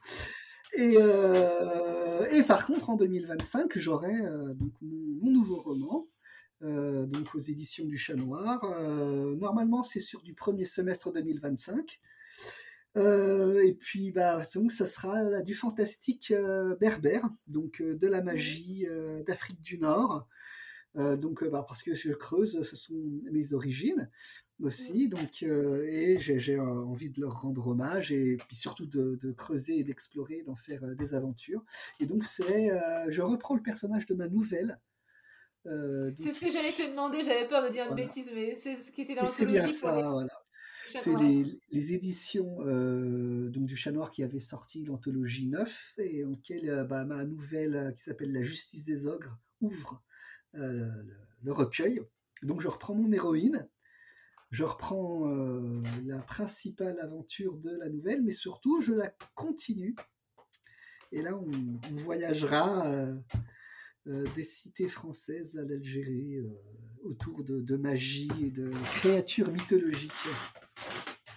Voilà, voilà. Un beau programme. voilà, merci. J'ai prévu de lire cette anthologie de, très prochainement, donc euh, c'est cool, ça me fera un avant-goût bah. en attendant 2025. oui, voilà, c'est ça. Bah, Fais-moi un retour quand tu auras lu mon texte, euh, je serais curieux de, de t'entendre. Compte sur moi. Bah, merci pour ça. Avant que je te quitte, est-ce que tu peux nous dire sur quel réseau on peut te, retrouver si les auditeurs veulent te suivre? Alors, euh, bah, mon réseau principal, c'est Instagram, donc euh, sous mon vrai nom, hein, Jérôme Accouche, euh, vous me trouverez tout de suite. J'ai un Facebook, mais en gros, ce sont mes publics Instagram qui arrivent dessus. Et enfin, euh, bah, X, X Twitter, je suis en train de, de plus du tout l'alimenter. Et du coup, euh, je pense que je vais ouvrir un, compte Blue Sky dans les semaines ou mois qui viennent. Euh. Voilà, voilà, donc on me retrouver virtuellement. et toujours, si vous me croisez dans les festivals, etc., n'hésitez pas à venir taper la discute, j'adore. je mettrai tout ça en, en, barre d'infos. Puis je vais aussi mettre les, les, nombreuses, les nombreuses œuvres qu'on a citées tout au long de l'épisode. Oui, en plus, il faut en rajouter. je vais avoir du boulot, c'est bien. Oui. moi, c'est complet. Hein. Là, euh, s'ils connaissaient pas l'Iconie, là, ils sortent avec, bon, je te dis, une image quand même assez complète du genre. Hein. Euh. Oui, voilà. Des classiques, des références, de, de l'inattendu. Euh. J'espère que l'épisode plaira aux auditeurs. En tout cas, bah, moi, je te remercie encore énormément d'avoir accepté mon invitation. Ce fut passionnant. Les gens ne doutaient pas quand je t'ai invité. Ah, merci à toi. J'aime beaucoup toujours échanger. Euh, j'adore les podcasts. J'en écoute tout le temps. Euh. Bah écoute, euh, je te dis à bientôt. J'espère te recroiser prochainement en, vrai sur un salon. Mais oui, j'espère. Et puis plein de bonnes choses et puis de, de belles, beaux projets d'écriture encore qui arriveront. Et puis, bah, à toi aussi. Merci beaucoup Jérôme. À bientôt. Merci, au revoir. Merci d'avoir écouté cet épisode de la croisée des plumes. J'espère qu'il vous a plu. Et si c'est le cas, n'hésitez pas à laisser un petit commentaire ou une note sur votre plateforme d'écoute. Pour ne pas rater les futurs épisodes, vous pouvez suivre le podcast sur Instagram à hâte à la croisée des plumes du bas podcast. Et si vous voulez suivre mes actualités en tant qu'autrice, rendez-vous sur hâte nina.gorlier. En attendant le prochain chapitre, je vous souhaite de bonnes lectures et plein d'inspiration pour vos projets d'écriture. À la prochaine!